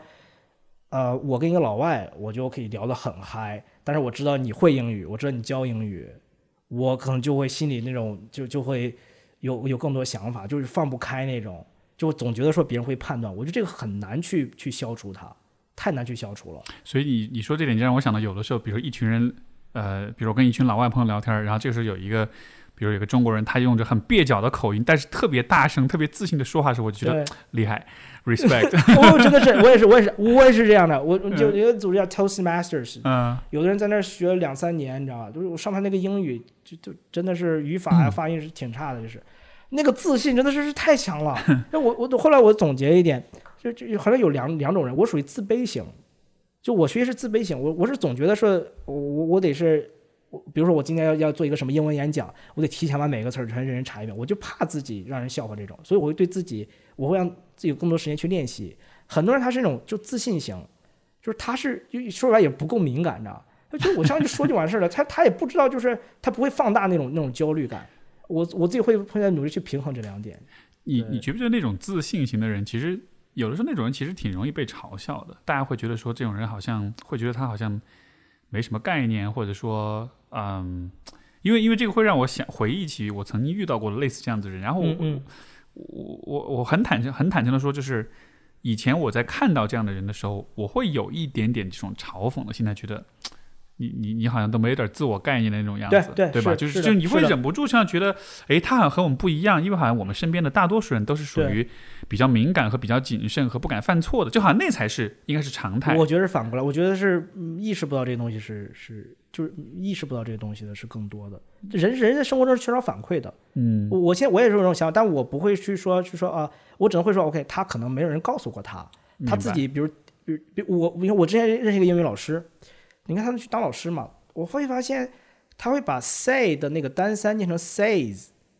哦，对我这个人很低级的问题。我我想你没听过人讲英语吗？你听过谁讲 says 这个词？嗯对吧？我还有讲，但比如还有那就比如还有再难一点，比如说 invite 这个词邀请嘛，它可以变成名词嘛，但变成名词它不变成 invite，它是 invite，对，但是他他他不知道，他不知道这东西，那我在那我有时候就在想，那我能去做什么？我首先我是我提醒自己，我可能也没注意到，我我也会犯到很多错，我们自己自己肯定都会盲点嘛，我们只能互相提醒。比如说我跟我那个 partner，包括我的学生，上课时候我也会说，我说你我说东西，如果你觉得我错了，很可能就是我错了，我自己也有盲点啊，咱们互相提醒，我不可能说全是对的，我也包括母语人士他也不总是说，你知道吧，他永远都是都是对的嘛，这种。我只能说大家互相提醒。那我也是希望通过文章啊、微博呀、就提醒大家一下。那通过这种提醒，让自己更有敏感度，让自己去知道说啊，你要你要注意这一点，同时也对别人是一个提醒。我前段时间做一个视频，就非常简单，就是说我们说照相的时候，我说离近一点，我就听那个视频嘛，看那个他就说 close close，就就 closer 是吧？他说 closer，但是那个如果它是形容词的话，你记得是 closer 嘛，嗯非常简单一个东西。但是我想，哎，怎么没注意到啊？嗯我后来想，其实我最开始我也没注意到，那你就你就不会有那种所谓的嘲笑那个东西，你会把嘲笑，我就想，哎，很好的素材，我可以把它写出来，我可以把它总结一下。比如之前看那个叫《中国有嘻哈》嘛，那人搁那唱的挺嗨，在那唱他唱唱那个剑，他说 sword sword，但 W 是不发音的嘛。比如还有那种念那 plumber 也是嘛，plumber 大家会这么念。那我想，哎，我把这种总结一下，我找那根源，我用一篇文章、一个视频帮你解决问题不就好了吗？所以当你去发现这种东西，我就想，哎，素材来了，素材来了。对，就好像是像是就有点像是排雷一样啊，就是你排到那些你以前 有可能没有注意到的一些，而且我一定要安慰他们，正常，很正常，不犯错，就你不你就是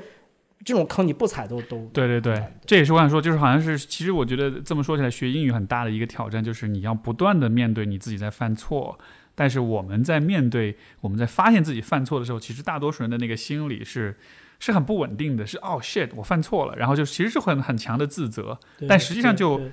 恰恰是犯错才是铺就了整个英语学习的过程，因为就是你注意到这些错误，你才知道去提高，而且甚至有的时候你注意到错了，你才会更努力、更认真的去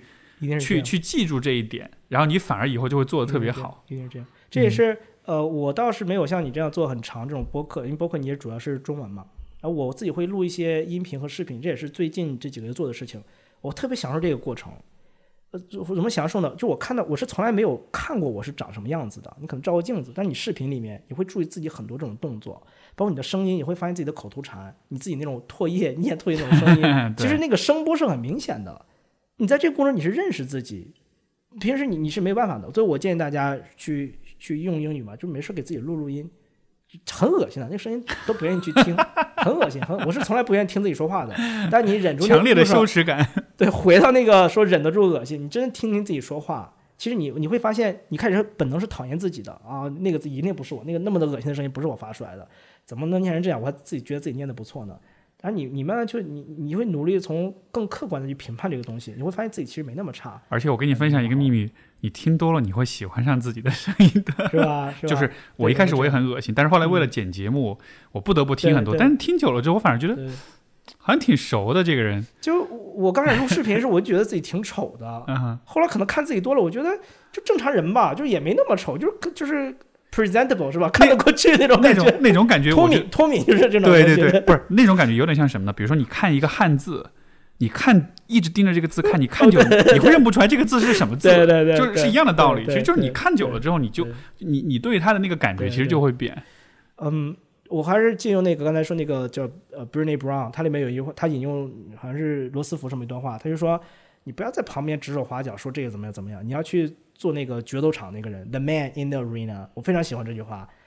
就你要做点事情，你你别看这个什么，哎呀这点事情他都做不好，这个他都说不好。你自己想想，就有很多人说那种明星说英语之类的，你在那么多人那个场合里，你能说成一个没有语法错误，你能说这种，你脑里你在想什么呀，对吧？他们的压力，他们有几千万关注，那个压力，那时候我觉得真的很多，就大家太难为了，就做明星太难了，我有时候觉得。前阵子不是有一个女星去韩国的一个那个一个什么颁奖，说 two thousand and 哦，nineteen、那个就古力娜扎什么之类的，呃四个字我记得是。对对对对，然后大家就特别笑话他那样，我就觉得啊，拜托，就别人嘛也只是啊，他关键就是他那个口音，他敢在那么大一个活动上说英文，其实蛮屌的。你说这事，我跟别人还就有点聊着聊着，最后有点吵起来。我说，他说这怎么了？对就，怎么了？就是人家就就就就为如果你英语说成那样，让你去这么一个活动做这个主持，我自己我自己肯定不敢去。我真的，我去我我我的英语肯定比那个，比如明星那么说的，我肯定比他说的好。但我在想，我能？我之前写过那个谁的，我写过那个奶茶妹妹，就是张张泽天还是嗯，对，张天泽，对吧？嗯我分析过他的英文，因为他是，比如他的中学是呃在英语学院，然后后来也也是很好教育清华是吧？怎么的？我就发现他有很多他在那种慈善晚宴中，他有很多基础的语法错误，很多翻译错误这种。然后后来我就我，但是我觉得真的挺厉害的。我在想，如果我去那儿，我去从事什么去做，我还他妈真不一定如他呢。然后他跟那个比比尔盖茨什么什么这种，我想我跟比尔在跟他说话，我我我我能不能说成一个完整的句子？因为你真的很紧张很激动。我现在跟你讲话可能稍微好一点，都不激动，真的很很紧张激动的。对，我觉得这个这个点儿就是这个点，我的我的一种心得是说，如果你能把你的注意力放在你想要表达的东西上，就是如果、嗯就是如果你觉得你表达的东西特别重要，你觉得这是一个。就算我英语很烂，我还是必须得说，因为这事儿太重要了。我觉得往往你带着这样一种姿态的时候，可能就不会那么在意你说的有多么不好，因为呃，包括类似，比如说你做 TED 演讲，我之前上 TED 演讲，我还啊我有朋友还专门送了我一本书，就是就是如何做 TED 演讲。他上来第一个点我就觉得特别好，他就说，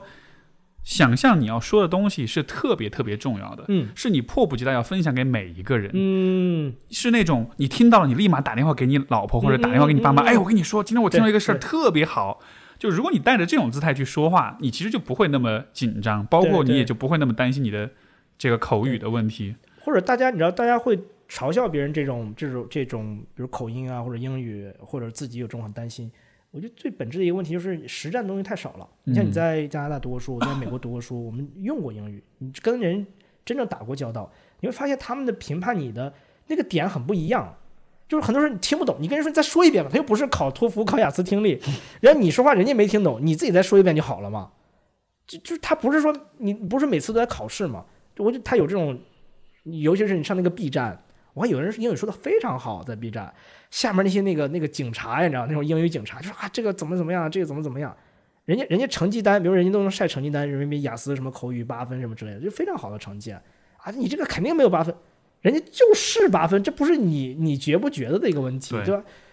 感觉就是实战太少了，感觉就是这个一个英语，其实不让多少人暴露了出来他们的那种偏见跟那种刻薄嗯跟那种评判。是的，是的，对真的是。但是这样子其实对每个人都不好，因为所有人都会很担心别人会不会评判自己，大家其实都会学得很慢。我真想把那些人，好，我拉着他，我们找一帮老外去聊，我就看你，我给你录下来，你自己回头你敢不敢看？你敢不敢把你这个视频录的这视频，你敢不敢传到 B 站上？你敢不敢传给我？你敢不敢？但是你知道，这个我们稍微从心理学一点角度来分嗯析，就是其实当一个人很批判别人的时候，你也可以理解为这是一种投射，投射是吧？就他其实是批判自己的，嗯但是可能就说人是不喜欢自己被批判，所以他得把这个、这个这个这个批判的冲动给只转到另一个人身上去。之前我收过一条留言，就是我他说话就是他就就是说，他就什么就是说，呃，首先首先就开始对我地域攻击嘛，就是说我是我我是东北人，就即使你东北人，你还好意思出来教英语，就他从头到尾就没有一个字儿没有偏见的那种，就是说，你看你你什么你又不是什么名校毕业是吧？你英语你你不就也能能怎么样呢？你有什么？比如说你你雅思考满分了还是怎么的，是吧？你你的奖状什么在哪里？这些东西啦，啊，就开始一过一顿攻击，就那种。然后我第一反应是，就是很委屈嘛。那第二反应就是他太可怜了。就你想想他得多惨，他他得生活他得多惨，他才能说出这样的话来。而对于网上对一个陌生人就对啊，也也也但是这就是我的素材。我接着我就拍了一个视频，我就讲我们为什么学英语。就是我我知道，我如果不学语言的话，我可能是理解不了说，就我对他不会有这种同情。我甚至想，我可以跟他我说，如果你愿意，咱俩找个地方，咱俩聊一聊，喝杯咖啡，我们聊完事聊开，我甚至可以录下来，全网直播，可以。我想做这样的事情，对就我我我多了一种勇气和和和接受。我在想，哦，他为什么这么想？他为什么这么去做？其实他也是某种程度上，他也把一些人的想法去放大了嘛，就把那个黑暗那个东西其实去去放大一些。对我我我我如果这是英语能给我带来一个东西，更容易去更容易去接受一个东西。所有的那天有人去说，他是评价我一个学生在喜马拉雅，他说你这样还是还是我那个学生他自己就是练习嘛，练播客教那个老友记学英语，然后他就说我听你说话很很难受，你说话大舌头你不知道吗？就你这样还好意思当老师呢，真可笑。我是我，他首先他不是说我呢，但是我说我学生我也很不开心，那我就说，首先你不愿意听就不听嘛，再说人家也不是老师。我最后我说我说其实也谢谢你的一个建议，然后后来就跟我说你干嘛还谢谢他？人家这种恶语相向。我说我只能用说我自己想的方式，因为比如我在想哈，人家跟你留言了，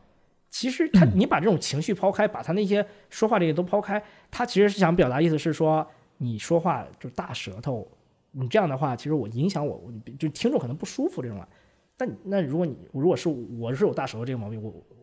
我不知道是不是该成为毛病啊，你知道吧？就或者说我觉得它是个问题的话，我就是去练习就好了嘛。甚至是我可以说，OK，我我就直接写篇文章或者拍个视频，我说话大舌头，我该不该我能不能当老师？就像之前人说，我说你有纹身，你干嘛当老师？就你有老师，你干嘛有纹身？我开始是很欣慰，后来我想，我甚至都想做这个事情。我说所有，我想征集全中国是英语老师的有纹身的人，发你的纹身到这里，然后写一下你的故事。我就想，我我想把它变成一个什么东西，让大家去看一看，我让你知道这个群体的存在。对，我有这些东西都是英语老师，对，就是他说，就是你为什么你是老师还是？但是你看我我我我现在就是好，我们又回到说最开始那个敏感或者原认知这个东西，我第一想法是说他挺傻逼的，但第二想法是说，OK，他没有完全就我没有他没有完全理解，呃，就或者他他看我只是片面的，比如他不知道这些信息，我自己去中小学，我说这种学校什么，我肯定会把它给包住的，一定是会这样的。比如我去一些公共场合，我肯定会遵守那个公共场合的这种着装礼仪，我一定会这样的。但是他可能是没考虑到这些东西，他就认为说你到哪里都是这样，都我行我素，你是没有这种着装的这种这种 sense 的。他可能是这一款去，我一这么想，我其实还挺原谅他的。嗯，我说如果我一直相信两个人真诚的聊一聊，最后一定是对就是，达到共识的。前段时间那个就是在知乎上有一天突然就有有一个人给我发私信，然后也是就呃，反正大概意思就是说，就你这样子还什么还搞心理学，还自称是什么心理学什么什么的这种人，就很莫名其妙。因为我也不认识他，也不知道是谁。对，然后显然他也不了解我，他说我这样，我这样是哪样呢？对对然后但是我当时没回，当时我就我就我就本来想，我第一反应也是气，然后第二反应就是等会儿我先了解他是怎么样一个人，我就点进他的那个知乎主页去看，然后点进去之之后，我就发现他关注或者他点赞的问题全部都是那种，嗯，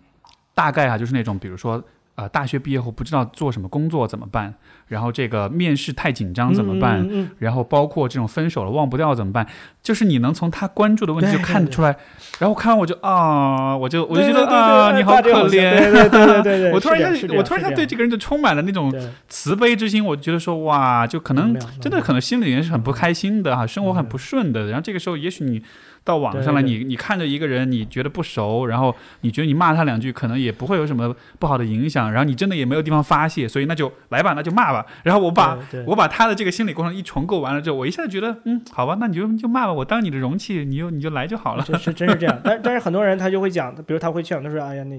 就就比如说你把刚才那个事件，你你你也想分享更多人你写的微博，可能有人就会说：‘哎呀，Steve，你不要理他，不要理他。’但是这个问题不是你理不理他，是说我们通过一个事件就讲一个道理嘛。对，就是我现在是挺不喜欢大家会说你不要理，不要理，不要理。就是首先你要对我我我的判断，我不是理他这个人，我们说这个事儿嘛。对对，没错，对对，很很有。我其实你今天你之前来问，你会说，比如说我，比如说想跟你聊什么话题，其实就一个话题。我自己很相信说，我自己也是，我把自媒体，因为自媒体是不是说自媒体是社交媒体吧，你是逃不开这个话题，你肯定是微信、微博什么这种，你肯定是会用着，对吧？那我自己的一个成长路径是把社交媒体当做自己成长的平台，就是你可以用它去获得反馈，去暴露自己，然后然后通过过程中你能收获一些朋友啊，收获一些反馈，包括我们也是这样认识嘛，对吧？那我我像你怎么去看社交媒体，或者说你你有没有有这种感受？就是说现在年轻人，我现在就比如像一个年轻人，我是很建议他去，比如开始写公众号，开始写微博这样，即使是没有什么红利啊什么这种东西，但这个不重要，就是你要去做一点东西啊，你你。这是我唯一一个可能想到，就是你会如何去看待社交媒体，或者怎么去利用这个社交媒体？我其实有那么多信息是吧？其实我我我想说的，你刚才已经已经说出来了，就是你是说是用这个平台去做一个去帮助你成长，嗯，我觉得这就是对于社交媒体最好的、最应该说最健康的一种呃使用的心态了，因为我觉得现在社交媒体太多的时候是被用作比较，嗯嗯嗯，而比较其实是一个基本上有两败俱伤的有事情。有一，我不能说百害而无一利，也许有一利，就是会让你短时间之内很爽，嗯嗯嗯，在比跟你跟你不如的呃不如你的人比的时候，但它的害就是在于它会让你觉得一切都是跟比较有关系的，但是你并不能通过这种比较去成长。对，嗯，这样好，因为因为因为社交媒体就是它的本质，我觉得不是媒体，而是社交，就它是它只是一种社交的途径而已。嗯而我们为什么要社交？人为什么要产生这种互动？就是帮助你去发展自己，去了解自己，去看清楚你自己。你和别人互动，然后呢，嗯当然一另一方面也是说，你通过互动去协作，去满足需求。但是我觉得从成长的角度来说，这是个特别重要的一个一个一个一个方面，而且就是社交媒体它可以得帮助你得到一些。就是生活中可能有一些反馈你是得不到的，但是在社交媒体上你可以得到。对对对对，就是它超越了，它打破了所以你要真实一些，可以不这么说，因为你如果你对这种东西不真实，就是我说你尽量要真诚一点，否则的话，你那个反馈其实是假的嘛。对比如说你去美化这个东西，然后你获得一些赞，就是那个，但是那个东西它是它是很虚假的。没错，而且你不觉得其实就是高质量的反馈其实是非常稀罕的嘛，非常非常，非常非常的少。因为高质量反馈，第一，这个人得很了解你，我听懂你说的话。对，然后第二就是他有他一些比较有价值的思考的方式，对，然后第三就是他表达的方式是太难了，能让你很好的接受，同时又能让你就是很精准的意识到你的问题在哪儿。我觉得这个在很多人的生活中是很难得到的，但是在社交媒体上，你有可能，嗯就你有更大的可能得到，通过社群也好，通过比如说像你的公众号也好，或者是通过也许是知识付费或者怎么样的，所以我觉得这种通它过博客也，我觉得你在做这个事情就是在去，嗯，就是传递给大家传递一个信号，是说人是平等的，人是不是说嗯谁是多少大 V 怎么的，这不重要，重要是说你想不想交流，想不想探讨一个东西。前阵子有一个听众就留言，他就说，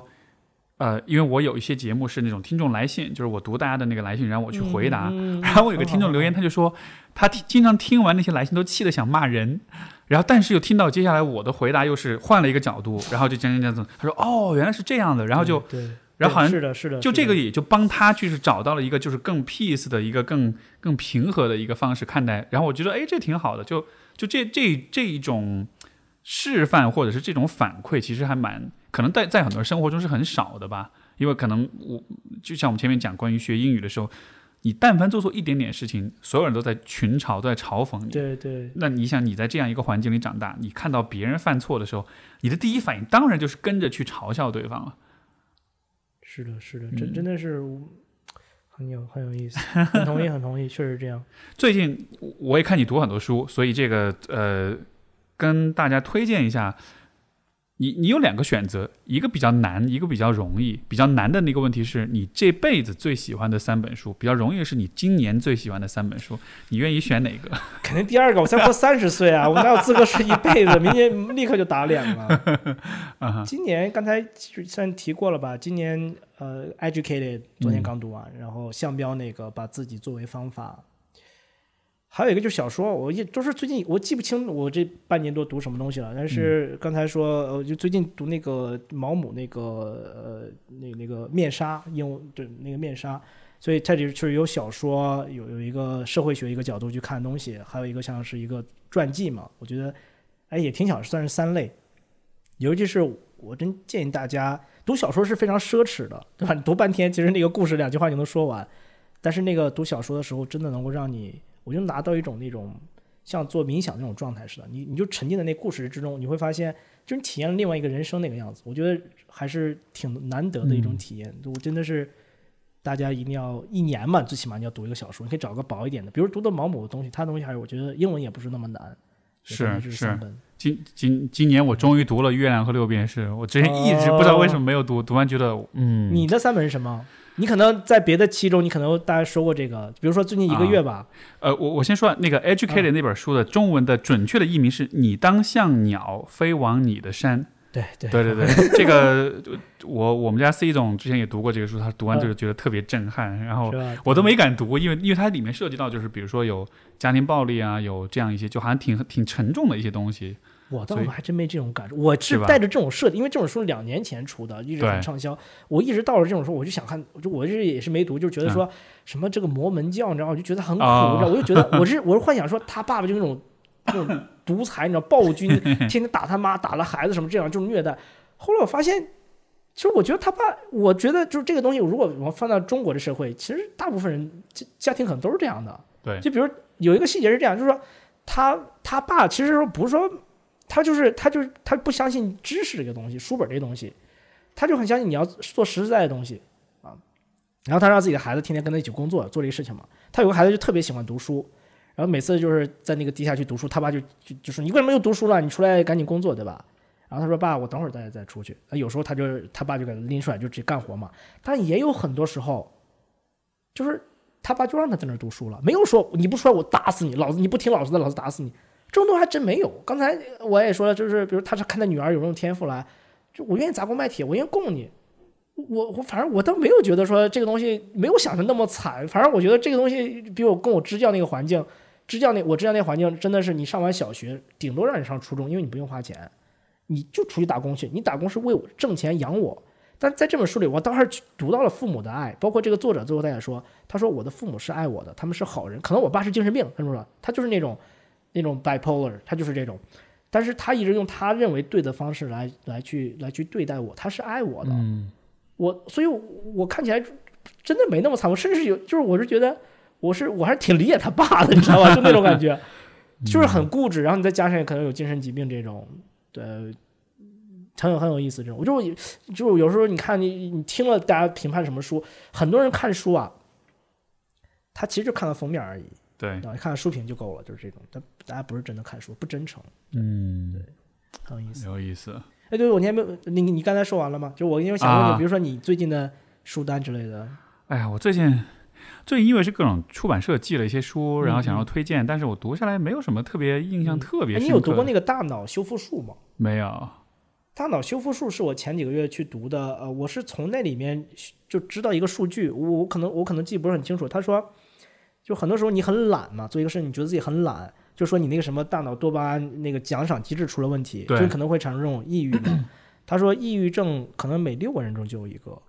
大概是这样吗？我数据记不清了，就从那个那个数字让我觉得，就让我现在很明白。就我是没有这个问题的，我我做什么事情就很积极，我我是很容易进入那个心流状态，然后那个奖赏机制太容易了，但很多人就说我我就不想去做这事情，我就我就是读完那个东西之后会觉得自己就觉得自己以前就很傲慢那种感觉，就没有同理心，我觉得自己就是就很很蠢那种。就我是觉得所有人应该都像我这样，我说不是这样，你真的可能是大脑生病了，你你怎么生病了？然后里面他会给一些比较实际的方法，就你比如说你去运动嘛，你去可能见这个心理医师，然后你去呃做冥想这种，我觉得那个是对我有这么一个提醒是 OK，不是所有人，我真的觉得我自己无比幸运，就我觉得自己心理还是比较健康的。其实我是很有很多丧的时候，但很正常，我知道这是很正常的。但很多人他真的可能就心理生病了，然后又加上在尤其是中国这个环境，就是就可能他就会觉得精神病这个东西，他觉得就是就是问题。那本书《大脑修复术》那个作者说，他本来想起的一个题目是我们都是精神病，然后后来就不行，没通过审查。对我如果我那天想到，对，可能就这本书还对我就这方面还是有所启发的。对，嗯，你有时间可以看看这个，然后好啊看喜不喜欢它？这个这个倒是我让我想起另一本书，稍微可能稍微呃也没有很专业，啊，因为它作者其实是个 journalist，然后呃那个书叫 Crazy Like Us，嗯，然后就是它其实是讲呃，因为现在我们对于精神病的这种定义，其实都是精神基本上是基于美国的精神病的体系来的，嗯嗯 所以说其实是全世界范围内的精神病有一种被美国化的。这么样一个过程，所以那个、那个嗯 crazy like us，它其实是双关，它也是 crazy like US，哦，就是说什么是 crazy，、啊什么是神经，病，其实是基于美国人的这个标准来，但实际上。呃，就是心理疾病在不同的国家、不同的文化、不同的氛围当中，其实它的理解、它的呃呃建构是非常非常不一样的。所以说，我们现在对于精神病的定义，其实是忽略了，在相当程度上是忽略了这种差异的。有些问题在一个地方可能是一种疾病，在另一个地方可能就只是一种，这就不是疾病。嗯嗯，对，嗯所以一个很典型的一个问题就是，嗯，就是这个这个这个是个冷知识，可能很多都不知道，就是在中国的。呃呃，因为这个 DSM 就是美国精神呃这个心理学会、精神病学会，他们就有这个出的这个诊断手册，嗯是一个很权威的诊断手册，叫 DSM。然后呢，DSM 里面就是有列出一些所谓 cultural specific disease，就是一些些在某一些特定文化里面才会有的一些心理疾病。你 接着说，接着说，忍不住想到这个。对 可以可以可以，这个嗯，然后你知道在中国就是有两个嗯，有有两个问题是上榜，第一个是哦神经衰弱，神经衰弱是一个只在中国的中年妇女当中才比较常见的一种，它其实是它其实有点像抑郁症，但它是很它是非常特定群体那种。对，就是它其实是抑郁症，但是呢，它是有很强烈的躯体化，会表现为头疼、头晕、肚子疼，就实际上是抑郁症完全的躯体化了。那为什么躯体化呢？因为在中国的话，嗯，我们是不太表达自己的情绪跟情感的，所以当我们感到 sick，当我们感到呃无力，当我们想要获得别人关注的时候，如果我告诉你我是哎呀我肚子疼，哎呀我头疼，嗯嗯，其实会得到更多的关注。所以，因为有这么一个情绪表达的一种期待，所以说在中国的，尤其是中年女性，就会有这么一个很有趣的一个现象。所以这个是一个，有意思，有意思，对对对。然后你知道还有一个是什么吗？还有一个是肾亏，就是跟肾肾虚什么大表述是一样的，是那个意思是吧？呃，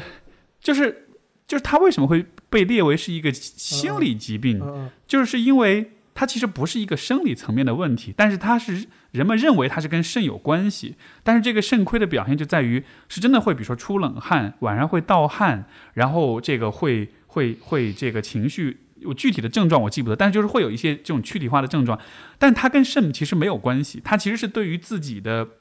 生理功能的一种恐惧，然后导致了说你有这样一些看上去是是这种躯体化的一些表现，像出虚汗啊，这个冒冷汗啊这样子的。很有意思，很有意思，一定要读，一定要读。对读读完微博上艾特你啊，一定要读。对，所以这个这个是你刚才刚才你说我想到的。然后呃，我其实呃我听我的节目听得多的人一定都知道，我这辈子最喜欢的一本书，你肯定读过《The Alchemist》。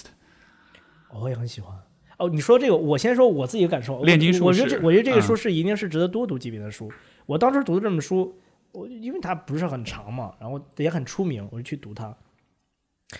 我开始就觉得说这神叨，你知道吗？就觉得很很神叨，就是他说要有 风啊，就有了风，他就就就很很玄幻。什么鬼？嗯，然后尤其是那句很鸡汤那话，那句话我现在是挂在嘴边上，然后什么 whole universe will conspire to 嗯 help you 那种，我现在就特别相信那个东西。我现在就有那种感受，就是我觉得 就是我我想干啥都能成，我想认识谁就能认识谁。我想，你看我我现在就想，我说哎哪天 Steve 能不能找我做播客？你看你就找我了，我真真有那种感受。然后我我但是觉得我很多我还是理解不了，就是可能他更就他更不是说那种呃宗教吧，但我是从这种就精神力量，刚才我们说信念，从这个角度，可能我现在能是几年过去了，我那个故事我又出现脑海中，我发现这就是我现在那种我能用一个图像一个故事表达出我现在所谓这个信念是什么，就对对对现在有种，感受，我可能是那个真的是。它不是一个什么一个小孩看的童话书那种，我觉得那个是那个书，那个书就是，对你来说是比较重要的。我觉得就是呃，比较表层的原因就是。它的语言其实非常简洁，我觉得它是一个非常经典的，用很简就是英文啊，因为我最早读英文版，其实也是那会儿英语还不是特别好，就我大一刚去的时候，但是真的能读懂，就他用很简洁的语言描绘出了一些其实非常复杂和非常深、深刻的道理，但是他的语言非常简洁，对对对，就让你觉得，就你说你不是说英语的审美吗？我觉得这就是这就是美，哎对对，就是你真的是能用了一个简洁到你都觉得惊讶的一种表达，呃，去去去描述一些很深的道理。作者是英语是母语吗？不是是巴西人，好像不是母语，他是巴西人，对对，他是他那个英语应该也是翻译，但是可能他本身的表达方式比较嗯简洁。吧。然后我觉得他更深层的一个很厉害的地方，就是你说的，就是这个书其实我读这本书读过应该七八遍、十遍吧，应该。嗯，真的是每隔几年会读一遍，因为就是你一开始你觉得是个神叨叨的故事，然后你读完你觉得哎有点意思哈，但你忘不了？你忘不了那种。然后你再隔一段时间你再读，你觉得我好像知道他在说什么了，我我我好像注意到这里面有点什么东西了，然后再隔一段时间你读，你觉得啊，这是智慧，就这是这是宇宙的真理，就是就是你会有一个就是好像很多人很喜欢听这种，就是小王子那种感觉，就很多人觉得那是小王子对我们这种感觉对，就是我觉得好的书，就是它之所以能够流传，能够被很多人认同，就是在于表面上是一个故事，但是你知道故事的背后永远是有一些很深刻的一些，就是故事是有结构的，这个结构本身其实才是我们真正在寻找的东西。对哈利波特，我也能想到，没错，《指环王》也是这样的，对对就是它为什么那么吸引人？因为重点不是这个是指环还是项链还是戒指还是什么的，重点是在于这个故事的结构，它其实是触动了我们内心一些很深刻的一些东西。嗯，嗯而且这些东西有可能是那种你自己都不知道你知道的东西，所以实际上你读完你就会有一种我发现了一些什么，但是其实你没有真的发现什么新的东西，你只是注意到了你自己的某一些东西。所以我读这个嗯炼金术士，包括其他的，包括比如说《指环王》，我特别喜欢这个电影的嗯系列。呃，我觉得它的给人带那种震撼感，就是那种，等一下，这个地方我怎么有点感觉，这个地方好像什么东西被触到了，但是那个东西到底是什么，你可能得花点时间你才能搞清楚。你看，你像刚才你你刚才比如说你在描述那个 the Alchem- the alchem the alchemist 对 the alchemist 的时候，你看那描述跟很像我们刚才最开始讲，就说那种你你自己主观上很迷茫，但你是别人又看你，感觉你做的事情又很对很，清晰一样。我觉得那个状态很像很像，就是你自己描述这段的时候也很像那个那个结构。这个也是我最近过去一段时间一直在思考的一个问题，就是人的怎么说呢？我们你说我们找寻找方向也好，我们的人生的答案也好，意义也好，这个迷茫也好。然后我觉得我们其实现在太过于依赖我们的理性思考了，太过于依赖我们的这种知识层面的这种能力。但是人的理性思考其实客观来说其实是非常差劲的，是非常多漏洞，而且非常容易被影响、被欺骗、被忽悠、被情绪给左右的。就是就是，如果我我客观的去评价一个人的各方面的能力，我觉得人的理性思考的能力应该是一个勉强及格，但是其实非常多漏洞的东西。但是我们现在在思考很多关于人生、关于自我很重要的问题，我们会太过于依赖这个部分。我们会觉得嗯哦，我只要努力的去思考、去推论、反复的去想，包括很多很迷茫的人，他们最大的问题就是你在迷茫的时候，你会反复不停的去想一个问题，就好像是你多想几遍就会得出答案一样，就 rumination，对，就反刍式的这种思考。事实就是，就是你你没有用正确的方式来思考，正确的方式不应该是依赖你的知识，因为呃我觉得人生阅历多一点，你就会明白，有些问题真的不是靠想出来的，有些问题是发现，是是嗯寻，甚至是英文的一个词儿，就是 stumble upon，对吧？就是你是嗯偶遇，你是 Seren serendipity 对，就你是你是偶然撞上的，真是这样，真是这样。是哎，我最近跟朋友也去聊，我说，像刚才我们说，我我我是期待我或者我认为这个世界就是不确定的，你未知的，你不知道是什么样，就是基本是不可测的。然后我也很期待这种不可测性。我我我只能说，OK，我我我，比如说今天来，我能保证的是，我就打个车，他车能不能到那儿，我就没办法，我也不知道他他怎么样。你万一你说是吧，出来什么意外，我也不知道，对吧？咱就出现了，你就就随着他就好了嘛。所以我很期待那种不确定性。就是我很强那种体验感，生活对我来说最主要就是那种体验感。嗯，但是很多人他这种焦虑就来自于说，他就认为这个世界就是你你是可以控制它的，他一切都是可以预测的。就是我今天我如果做了 A，一定会产生 B，然后怎么怎么样来。我觉得那样就可能是有点不够有趣吧，那不够有趣，你压力就会很大。而你有没有觉得，如果把这个再联系到学英语的话，其实 其实学英语就是一个，比如说你是个成年人，你的一切都定型了，然后你你自己的母语也很熟悉，没什么意外跟惊喜了。但是你在学一门新的语言的时候，对对对就有点像是，有点像是你你刷新。抹抹去过去的所有的回忆，你重新开始，为像个什么我我婴儿一样二十二岁、二十三岁那时候学英语，我觉得比可能比你十几岁那时候让你父母甚至更小的时候让父母逼着你去学，就是你是其实更有成就感，或者是你更愿意去学，就是有意思。就是所以你你现在可能我们聊这里，你就有点有点像理解刚才我说，或者更能体会到刚才我说那时候学英语对我来说跟打麻将，跟那个打游戏其实本质是一样的，好玩啊。就是就是它是就是一种方式，就是有趣一点，就是说哎还还能这样来。没错是这样的。嗯，你把这个东西去一跟那个什么考试什么，有些什么考试技巧套路，对，因为因为考试学生时代的这种学校生活其实是高度的重复性、高度的机械化的，所以就好像是本来语言学习是一个充满了发现跟跟这个犯错跟呃各种边界拓展跟各种尝试，就本来是很好玩的，但是刚好呢。就你，你比较幸运，就是你没有在学校里认真学，你是自己学的，所以其实反而乐趣就比较多。对对但是很多人学英语就是在学校里面学，所以你是把英语强行塞到一个很机械化、很刻板的这么一个体系当中，你它被这个体系变得无聊了。对对但是语言本身学习这个过程，可能是其实是很有意思的。我觉得你这总结非常棒。就我我我有时候很庆幸，就是很多人说说，哎呀，不，比如说很多人看那个那个 Tara，就是 educated，说那那个那个小女孩，就是说童年多不幸。在我看来，所有一切都是礼物，都是幸运。我特别幸运，就是我高中时候我辍学了，我玩够了，所以到现在就对我感觉人生没有那么大诱惑。就比如说美女啊，什么甚至是金钱这种东西，它诱惑又没那么大。就我在我最诱惑最抵抗不住诱惑的时候，我已经像给魔鬼就来吧，来吧，都来对吧。跟魔鬼进行交易了，对不对？对我体会过了，然后我就就就现在，嗯是吧？我就是真的是，就是全都是我，我就到头来全都是礼物，嗯，全都是礼物。没错。我如果没有那个时候高中那个时候去做，我最后没法说你怎么能看进去这个英语。我所有那时候玩的同学，就是我说你干嘛？我说看书呢。说这看拉倒，你肯定没看书，来过来打牌那种。然后我真的就在看书，就是就好玩儿，就就就很感谢自己之前那些所谓别人看的不幸，回头看那就是财富，太大财富了。这个你你你讲的这一点，让我想起这个人生十二法则。我之前翻的时候，嗯里面有一个故事，这个故事很很遗憾在中文版里面被删掉了，但是，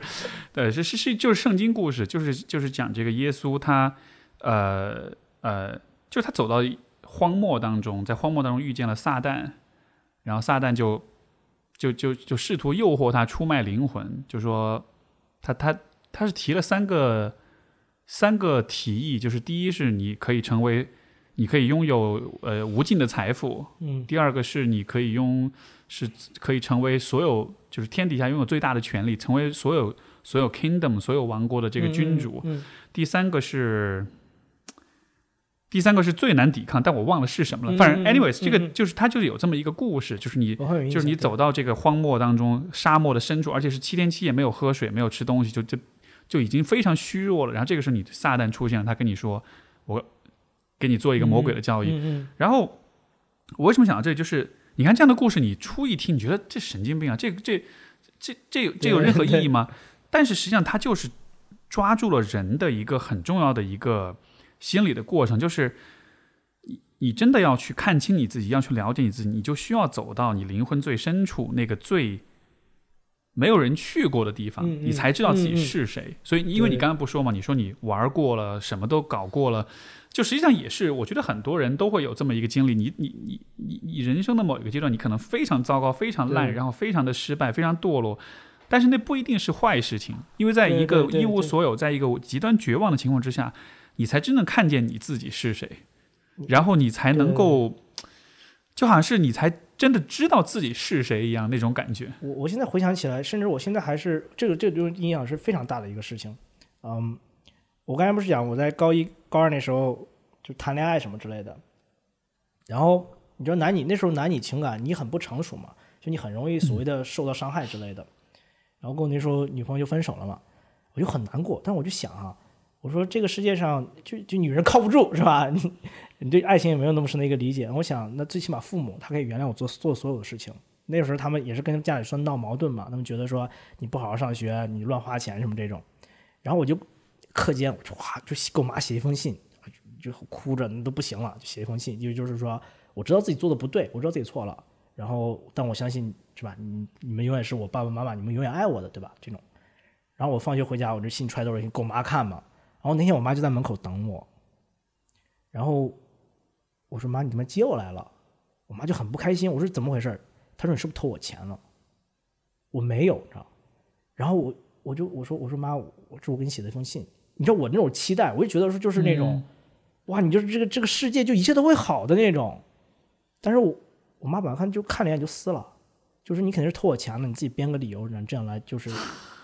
你知道那是我的人生就至暗时刻。从此之后就是，我就觉得就是就全世界就你刚才那种感受，我说我能体现那种就是真的人生至暗吧。对，就是在你最绝望的时候，你仿佛是觉得说，OK，这个世界是是是有阳光的，然结果被踩了一脚。没有。然后当时我就觉得，我就觉得，我就我觉得，就就就就是整个世界就是我不在乎你们，嗯我不在乎谁我都不在乎，就是我不在乎，我不要父母，我不要什么什么什么都不要，我只要我我自己是真真切切的活着，我要感受我自己的感受，我爽不爽，我舒不舒服，我对自己真诚，所以你就突然那时候就没有什么那种自卑啊什么那种都都去了，就是我我明天死了又如何呢？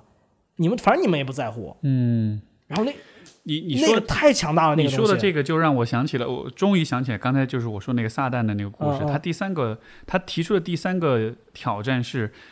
呃，他其实是诱惑耶稣说，你如果你真的认为你是上帝的儿子的话，你这个时候你就试试看跳下悬崖，你看看上帝会不会来救你。如果你真的相信上帝的话，他会来救你的对吧？对，然后，但是实际上最后耶稣就拒绝了这个要求，他就说，就是因为这其实就是要求你，就就这个挑战的本质是在要求你放弃你的信仰。所以我觉得跟你刚刚说那个至暗时刻就是一样的，就是这在这种最绝望的时刻，对，你真的会开始挑质疑自己说，哦我相信这些东西到底有没有意义？对对对，到底是不是值得去相信的？然后我的发现那个时候就世界就归零了，我就我就开始就是这种就野蛮成长，对。就，到处探索，就我用最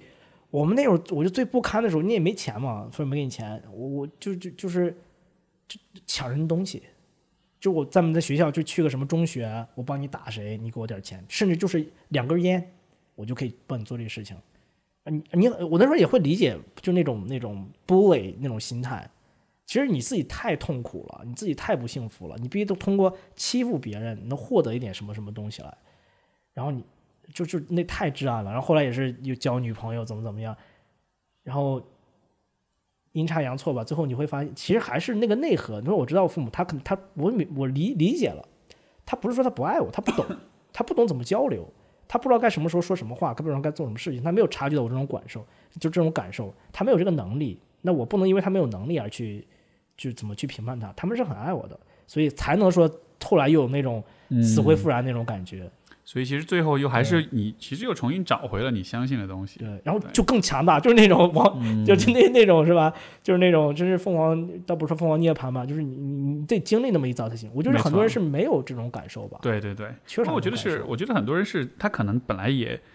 呃，或者很难。我的，所以我为什么就回到我们最开始讲了，我咱们最开始讲，我觉得自己讲的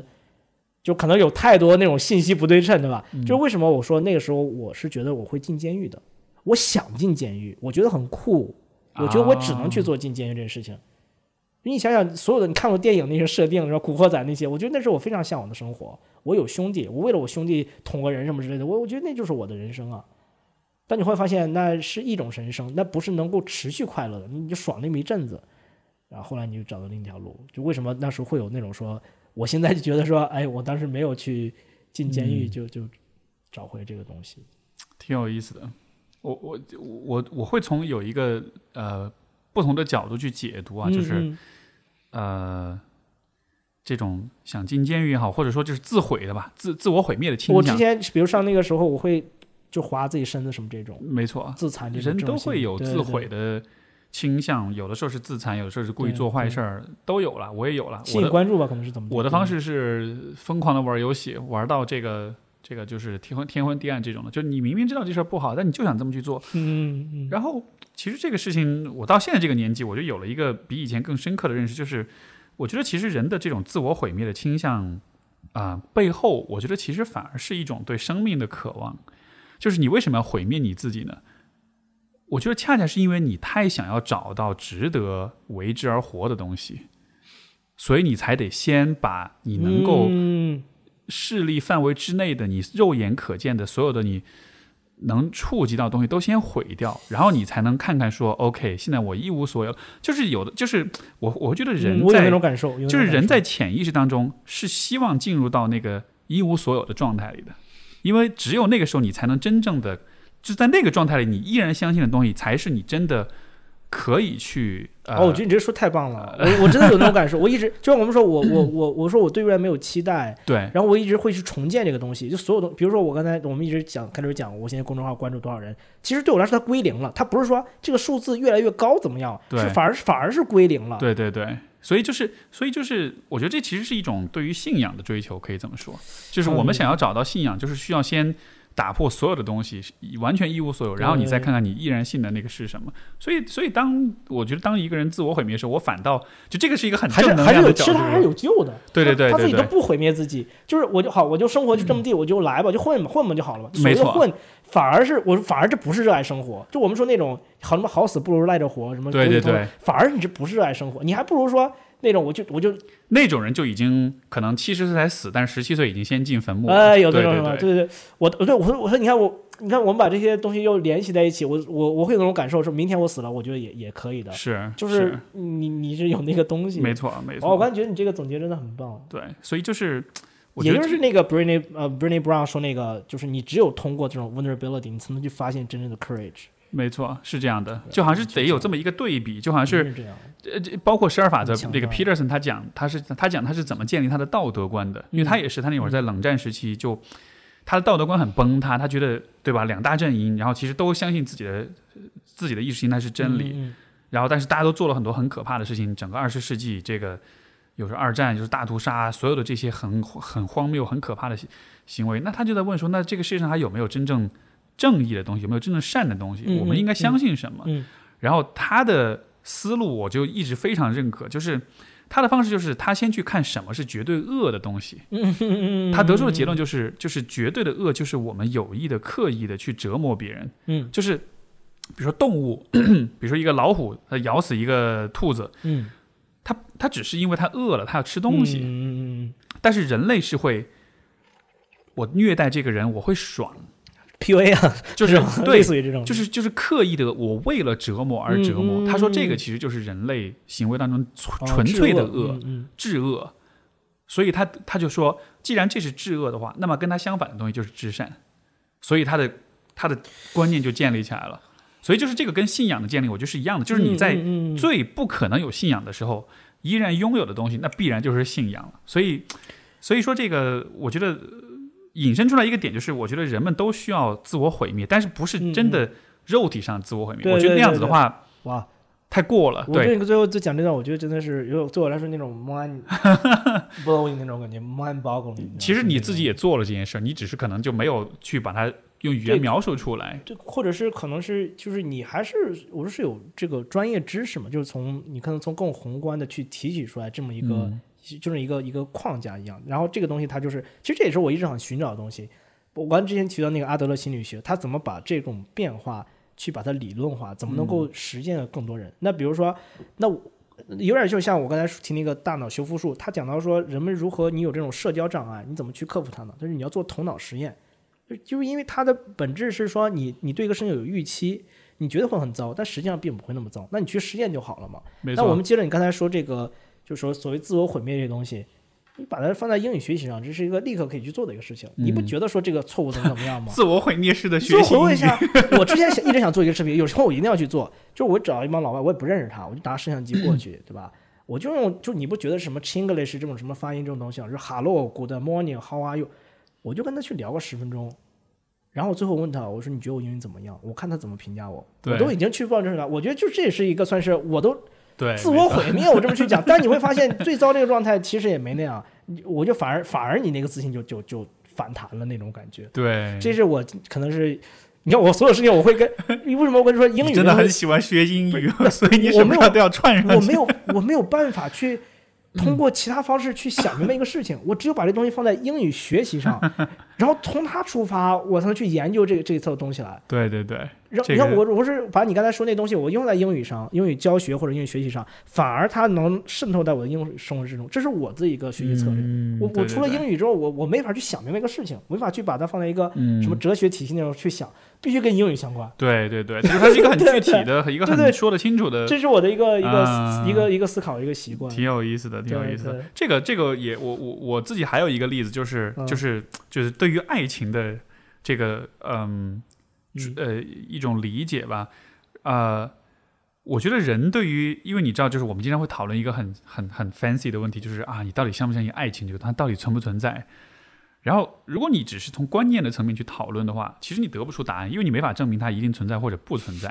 但是我的这个信仰是怎么？就是我对爱情真的是信仰啊！我对这个信仰也是同样的建立过程。就是有几次我曾经有过那么，我就不说具体几次了吧，反正也曾经有过的分手，是真的有那种分了之后，我真的会发自内心的觉得说，OK，我这辈子不会再爱任何人了，就是不可能，嗯绝对不可能了。嗯嗯不是因为说我找不到更好的，而只是因为我觉得这事儿太太他妈没意思了。嗯嗯嗯，然后，嗯、但是最近的一次，当然就是我遇到我我们我老婆的时候，那个时候是我应该是处在最最最绝望的时候，就那个时候我是完全一点都不相信这件事情的，甚至以至于我们第一次约会，我都跟他大谈特谈不婚主义，我说我是个不婚主，我的我我我打脸，对呀、啪啪打脸，对对，就他当时就觉得特别说是你这人神经病吧，就他后来就说你你还你为什么第一次约会要跟我讲这个？我我其实没有跟他讲过，就是我背后的原因，其实就是因为在那个时候我是在一个最最最绝望的时候，但是就恰恰是这个绝望当中，你就遇到这么一个人，然后你就有了这样一种体验，你就觉得哦，原来这原来他还是会死灰复燃的。这种不断的死灰复燃的过程，到最后你就觉得 OK，好，嗯我认了，这就是一个信仰，这是一个我没法否定它存在的东西。我刚才提到一点，我说那时候我也是就自我毁灭什么这种嘛，就是不相信这个东西，就就也是谈恋爱就就就很随便那种。然后后来我上了大学，我大学我就觉得挺没意思的嘛，刚上大学，我就看我们班一圈儿，我说哎，这很有养小姑娘还不错哈，那就试着去勾搭一下嘛，去聊一聊。然后其实就遇到我现在老婆，我们现在在一起十一年。哦在一十一哇年对 我我记得就是其实那时候我是发现，其实自己所所谓的说你跟谁都是待最多谈一两个月恋爱就就分开了，还是你不相信嘛？你不愿意去 open up，对你就不愿意去抱这东西了。然后跟我现在这个妻子当年的那个女朋友，我就记得她有一次就跟我说一句话，她说你能不能认真一点？就无论对你的学习也好，对生活也好，对咱们这种感情，能不能认真一点？就这句话我一直是记得。就他会让我就产生一系列那种连锁反应，就会让我去想我现在在做什么，我我要去把我现在东西所谓的英语去学学好，我要去搞点事情去干，因为我我就想，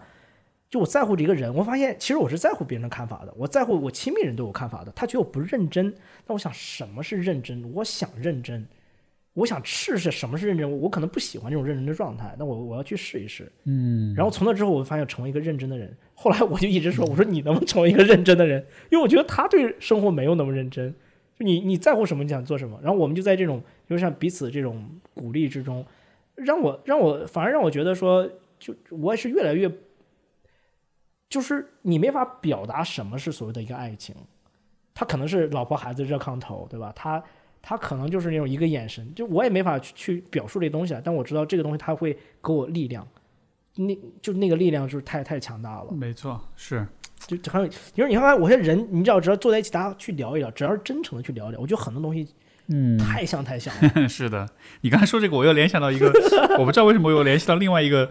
你肯定知道，而且大家也肯定非常熟悉的一个场一个画面，就是《灌篮高手》里面。三井寿嗯跪在地上跟教练说：“嗯我想要打篮球。”对对对对对，就是我觉得其实对对对这个场景虽然很不但是那个感觉很像，就是就是你在那个特别像特别像，就是你在你你个垃圾少年，对吧？对然后你对一无所有，然后你完全就是一个垃圾，完全就是一个废物。然后，但是这个时候，对安西教练什么也没跟你说，而且你 对吧？对很淡定，就是你放下你所有的不羁，你所有的桀骜不驯，你的所有的这一切全部都不要了，你的面子，你兄弟哥们儿看着你哭，哭的跟个傻逼一样跪在那儿。对，你说我要打篮球，你把你所有东西全部抛弃，你最后说出来的那个话就是你唯一相信的东西。太牛逼了，这这就是那个画面，就是那个画面，就就真就那一刻，真就那一刻。对对对就那，所以你看那，你看安西教练他很淡定，对就我也没说逼你，然后你要怎么怎么样，没跟你说那种苦口婆心怎么怎么样啊，就这是你的选择，你想一想，好吧，你要不要打球？对，啊啊！我要打，哦，这这这太太，我觉得最后最后这个这个真的我太喜欢最后这这个这个东西。我觉得它不仅是说像我们自己回忆了一些自己讲的一些东西嘛，然后就像你说的是，它这个它最后是有一个呃可以总结一点东西了，那这个东西是是值得大家去做一个实验。就你可能不喜欢它，可以用这种方式去去试一试。没错。这么说来，其实学英语有一个附带的好处，就是你会你会经常性的把自己放在一个很绝望、很傻逼的状态里面，然后但是在那个时候，你反而就会感觉到，哎，我到底我到底是个什么样的人？我到底相信什么？或者我到底喜欢做什么？哈，对对，嗯这是我我一直觉得这是学习语言能够带来的一种祝福。是因为你就你失去，因为人最可怕就是你失去语言表达能力，因为你英语你说你一个不熟悉的语言，就相当于是你失语了，对，然后失语的时候，但是你还是总要挤出一点什么话来，然后就 那种很压迫、很压抑的感觉，但是就 有一种变态的美感在里面。对对对，语语言真，我有一天我女儿那时候两岁半吧，她以前就会说，她说爸爸在家，就是爸爸在哪？爸爸在家，爸爸在屋里。那天她突然说一句，她说爸爸好像在家，她加了“好像”两个字。然后那时候正好读一本书，她说讲那个就是说比较科普，就说人的语言怎么产生是吧？怎么怎么到现在这样？当时我就，你知道，我就我忍不住发条微博，我说我操，我说人类太牛逼了，语言太牛逼了。对，就像“好像”两个字，他他怎么能加出“爸爸好像在家”？我就你知道那一刻我就觉得哇，语言就你学语言，你天天就你还什么背什么单词，你就这么无聊，什么语法这个东西都不重要。祝福这人类多少年能有这个东西？好像你从来就好像这这这么两个词儿哈，你反正对认为什么叫这个东西就祝这是人类的祝福呀！你已经能来到这个世上，能享受这份祝福，你你为什么拒绝它呢？这是多好的一个礼物啊！而你如果你你如果再深一层想，就是人类他妈有语言这个功能，我觉得这是！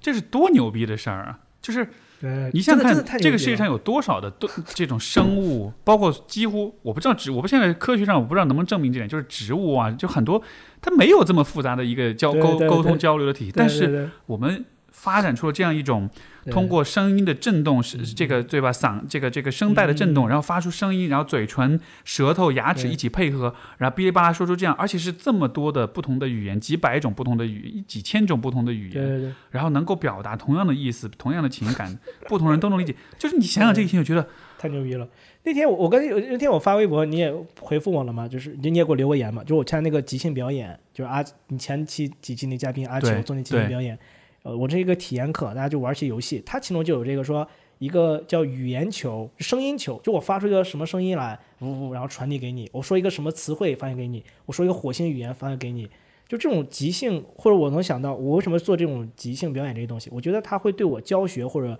呃这种学习，就是 yes and 这种体会会更深。我觉得它会对我，呃，它是一个思考工具，也是一个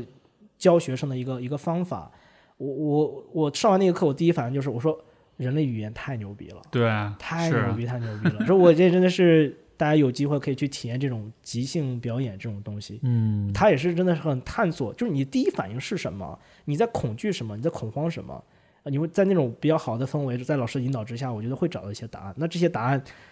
其实就是怎么过好这一生，怎么学好英语的那个答案。你没法说一个是怎么怎么学语法。当你想解决一个问题，当你解决英语学习问题，你不能去看怎么学语法，怎么学单词，因为那个那个就是那个那个太简单了，那个解决不了。你想怎么过好这一生，就不是点像这个这个一生这个东西来看，而是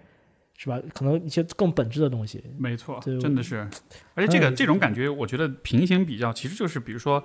你去想，比如说这个鲸鱼之间也是有沟通的，对他们会发出各种，嗯，对吧？嗯海豚啊什么的。虽然我们听不懂，我们听上去觉得他们这就是一个很没有、很随机的、很混乱的一个，但对他们来说，可能就是说话，就像我们俩这样的，有可能他们就在交流一些非常复杂的信息。是是是，而且实际上，研究确实证明，就是他们这个鲸鱼之间的这种听上去很很听很莫名其妙的声音，它其实可以传递非常复杂的一些信息。而且还有一个更牛逼的事儿，就是我也是前段时间在一一本书上读到，就是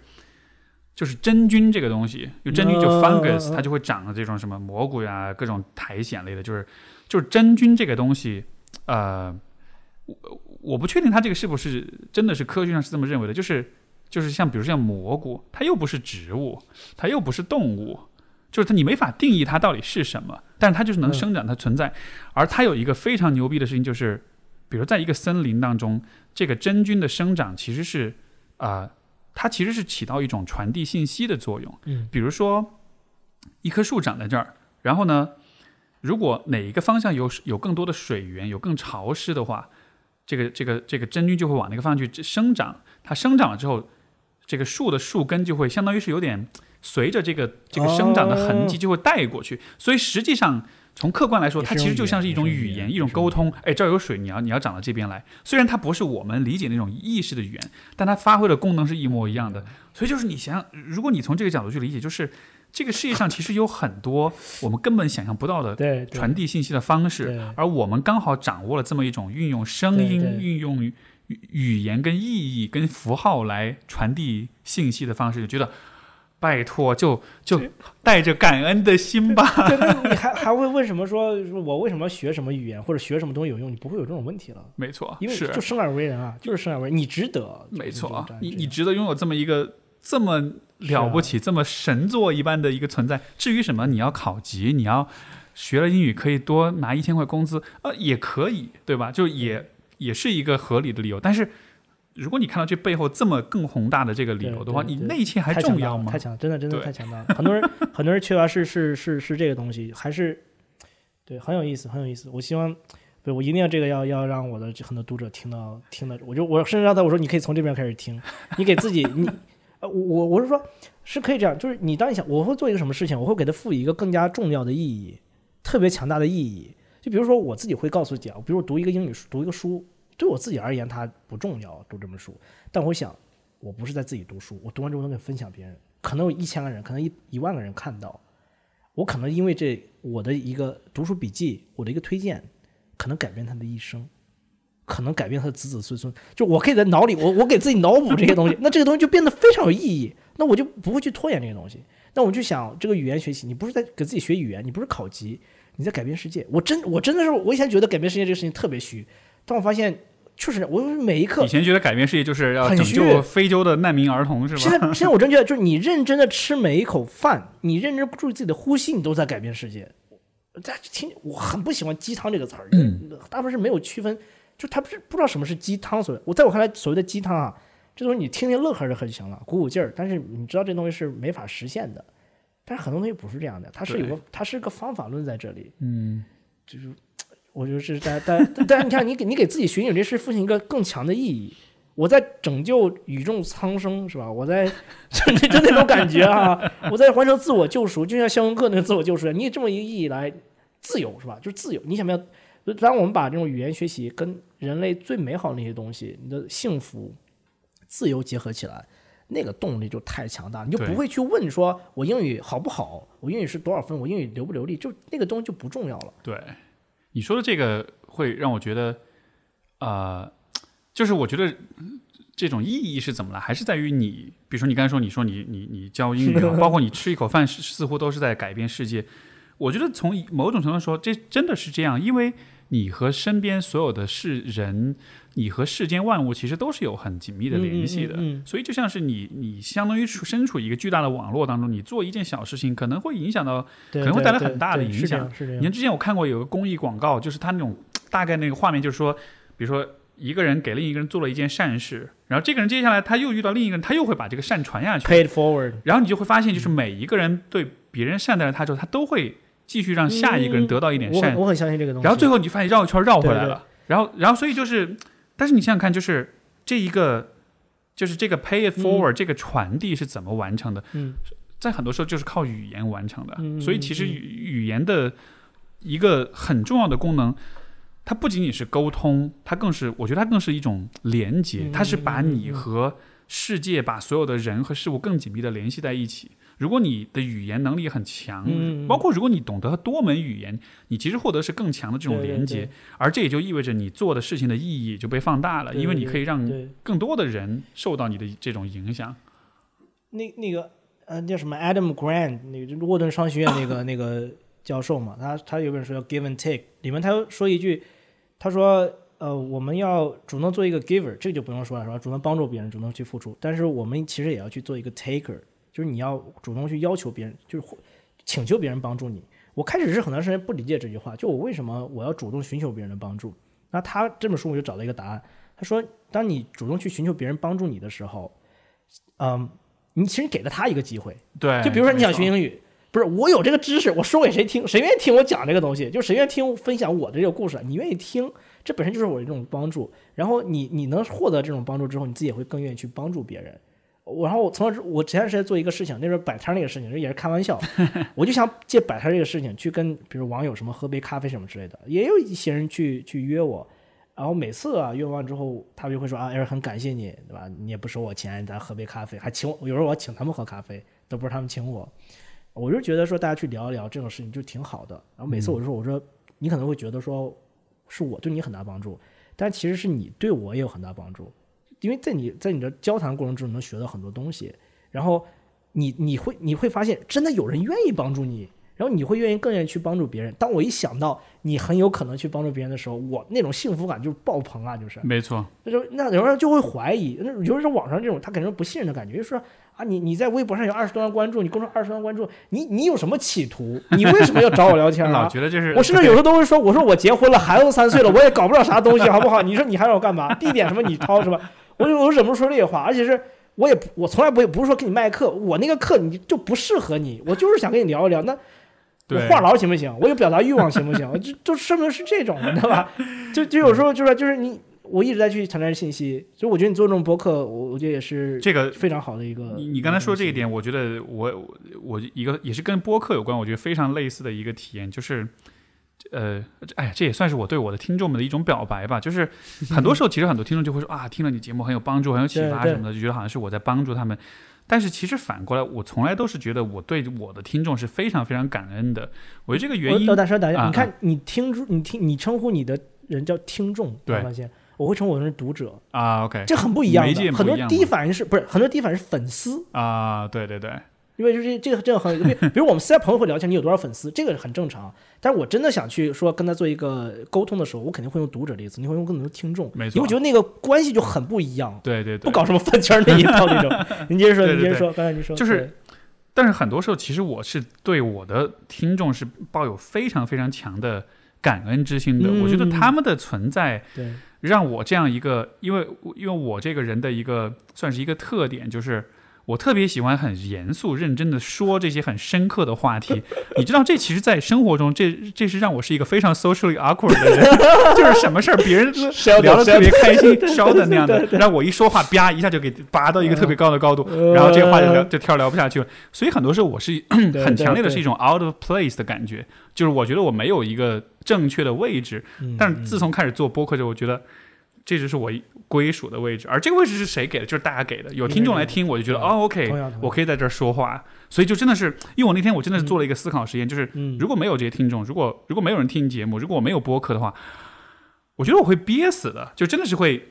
那种那种是你需要，你不需要。坚持啊！这这东西怎么能需要坚持呢？对它就像是像那个你刚刚读那个《月亮驴边是一样，他说他想去这个 Strickland，他想去画画，对，就像是你什么你你你那个就想去什么鱼儿去游泳什么那种感觉，就渴望呼吸那种感觉。你你没法忍着饿了不吃饭，我我没法你没法忍着不想吃饭，你就是得吃饭，就这么简单。这个东西对我生下就是因为热爱无需坚持。这种热爱是热爱是什么？热爱是热爱这种热爱是一种相信。你相信人和人之间它是有美好东西的，人人是值得的，是相信的。你是相信你的听众是能够改变的，然后这种感觉是不是说你想去改变他这种改变，而是说就是通过这种交流，他会说哦，你可以从另一个角度去看问题。反过来，在表达过程之中，或者从一些反馈之中，自己也能会改变。就是你是相信这个世界它一定会改变的，对才会去愿意做这种事情。然后他不需要任何什么所谓的坚持。至于说你做这个事情能够取得所谓的名啊利啊这种，这是这完全就是一个结果性的东西，而且你也没有办法去，就是说是去追求这个东西。对所以我觉得大家还是应该多做一些和这个世界有嗯有互动的事情。然后至于结果如何，我觉得这个以后再说。但是就是更多的有这样的互动，跟不同的人。对，把这种东西，就嗯不管这是什么，把这个东西给它传递起来、流动起来。就回到我们说了，现在这个时代，既然你离不开社交媒体，那就利把它当成一个平台对去，利用它。嗯，然后尽量去用它。嗯，前面有人给我留言，就是我我说那个一本书嘛，我说这本书怎么样？然后说有人就留言说，哎呀，Eric，就是你真的你脾气真的好多了，说这个 意思就是伸手党嘛，你怎么这么多伸手党？你理他们干嘛呀？要是高，要是放一两年前，我可能就会说自己找去，别做新手党，别向我要资料。那后来我就想。他很多时候他是没有能，他不是说我做伸手党，我不能直接给人定位是伸手党这东西，他就真的不知道怎么去找这本书，就没人教过他，就不知道。那人家愿意在我这里问一下，我就告诉就好了。我说我现在一般就回这么回复，我说我刚才去百度搜了这个关键词，我花了我两分钟，书我下完我已经在看了，你可以去试一下。如果说这个还没有解决的问题，我还有我之前写过一篇文章，怎么解决资源搜索问题，你就用一下。啊，我这么我就把这个有个格式来，然后我每次就发给这个人，很多人就说说你这脾气好，我说不是我脾气好不好，是我我之前要说我不告诉你怎么做的事情，我让你自己去找，其实跟我现在做的事情是一样的，只是这种方式反而是更有效。他就不至于说啊，你就不想告诉我怎么样？你不就英语好吗？你要你你就不想告诉我，他反而这么，我现在这么跟他说，我说你看你试一试哈，我刚才这么说，他更容易去接受嘛。对，没错，然后不是我我的这个不是，反正不是我的脾气好，是我正知道自己去去干嘛。然后最后我跟那个人就刚才说说你你干嘛脾气好了？我说我说你看你不说我不说，那谁说呢？那你看咱咱做自媒体，我说我说做自媒体不就是说尽自己所能去帮助别人，在这过程中去帮助自己吗？嗯，所以所以刚才说了自媒体，我觉得就就社交媒体啊，刚才我们说是成长，我觉得好像它又又又引申出一个很重要的意义，就是这其实也是一个付出跟给予的机会，嗯对对对一个渠道是这样，因为你你你你可以通过这个渠道帮助到二十万人，我突然感觉到我们最后太心机了，我们竟然是无意中聊到一个话题，然后可以给我们一个表达自己读者和听众的机会，是不是？对大胆示爱没关系，这是很你看，你看，有有时候我会自己有这种怀疑，是说我说我觉得自己是有心机，嗯还是什么？我有时候就在想，我是不是真诚的？我一直会问这个问题。比如刚才你看，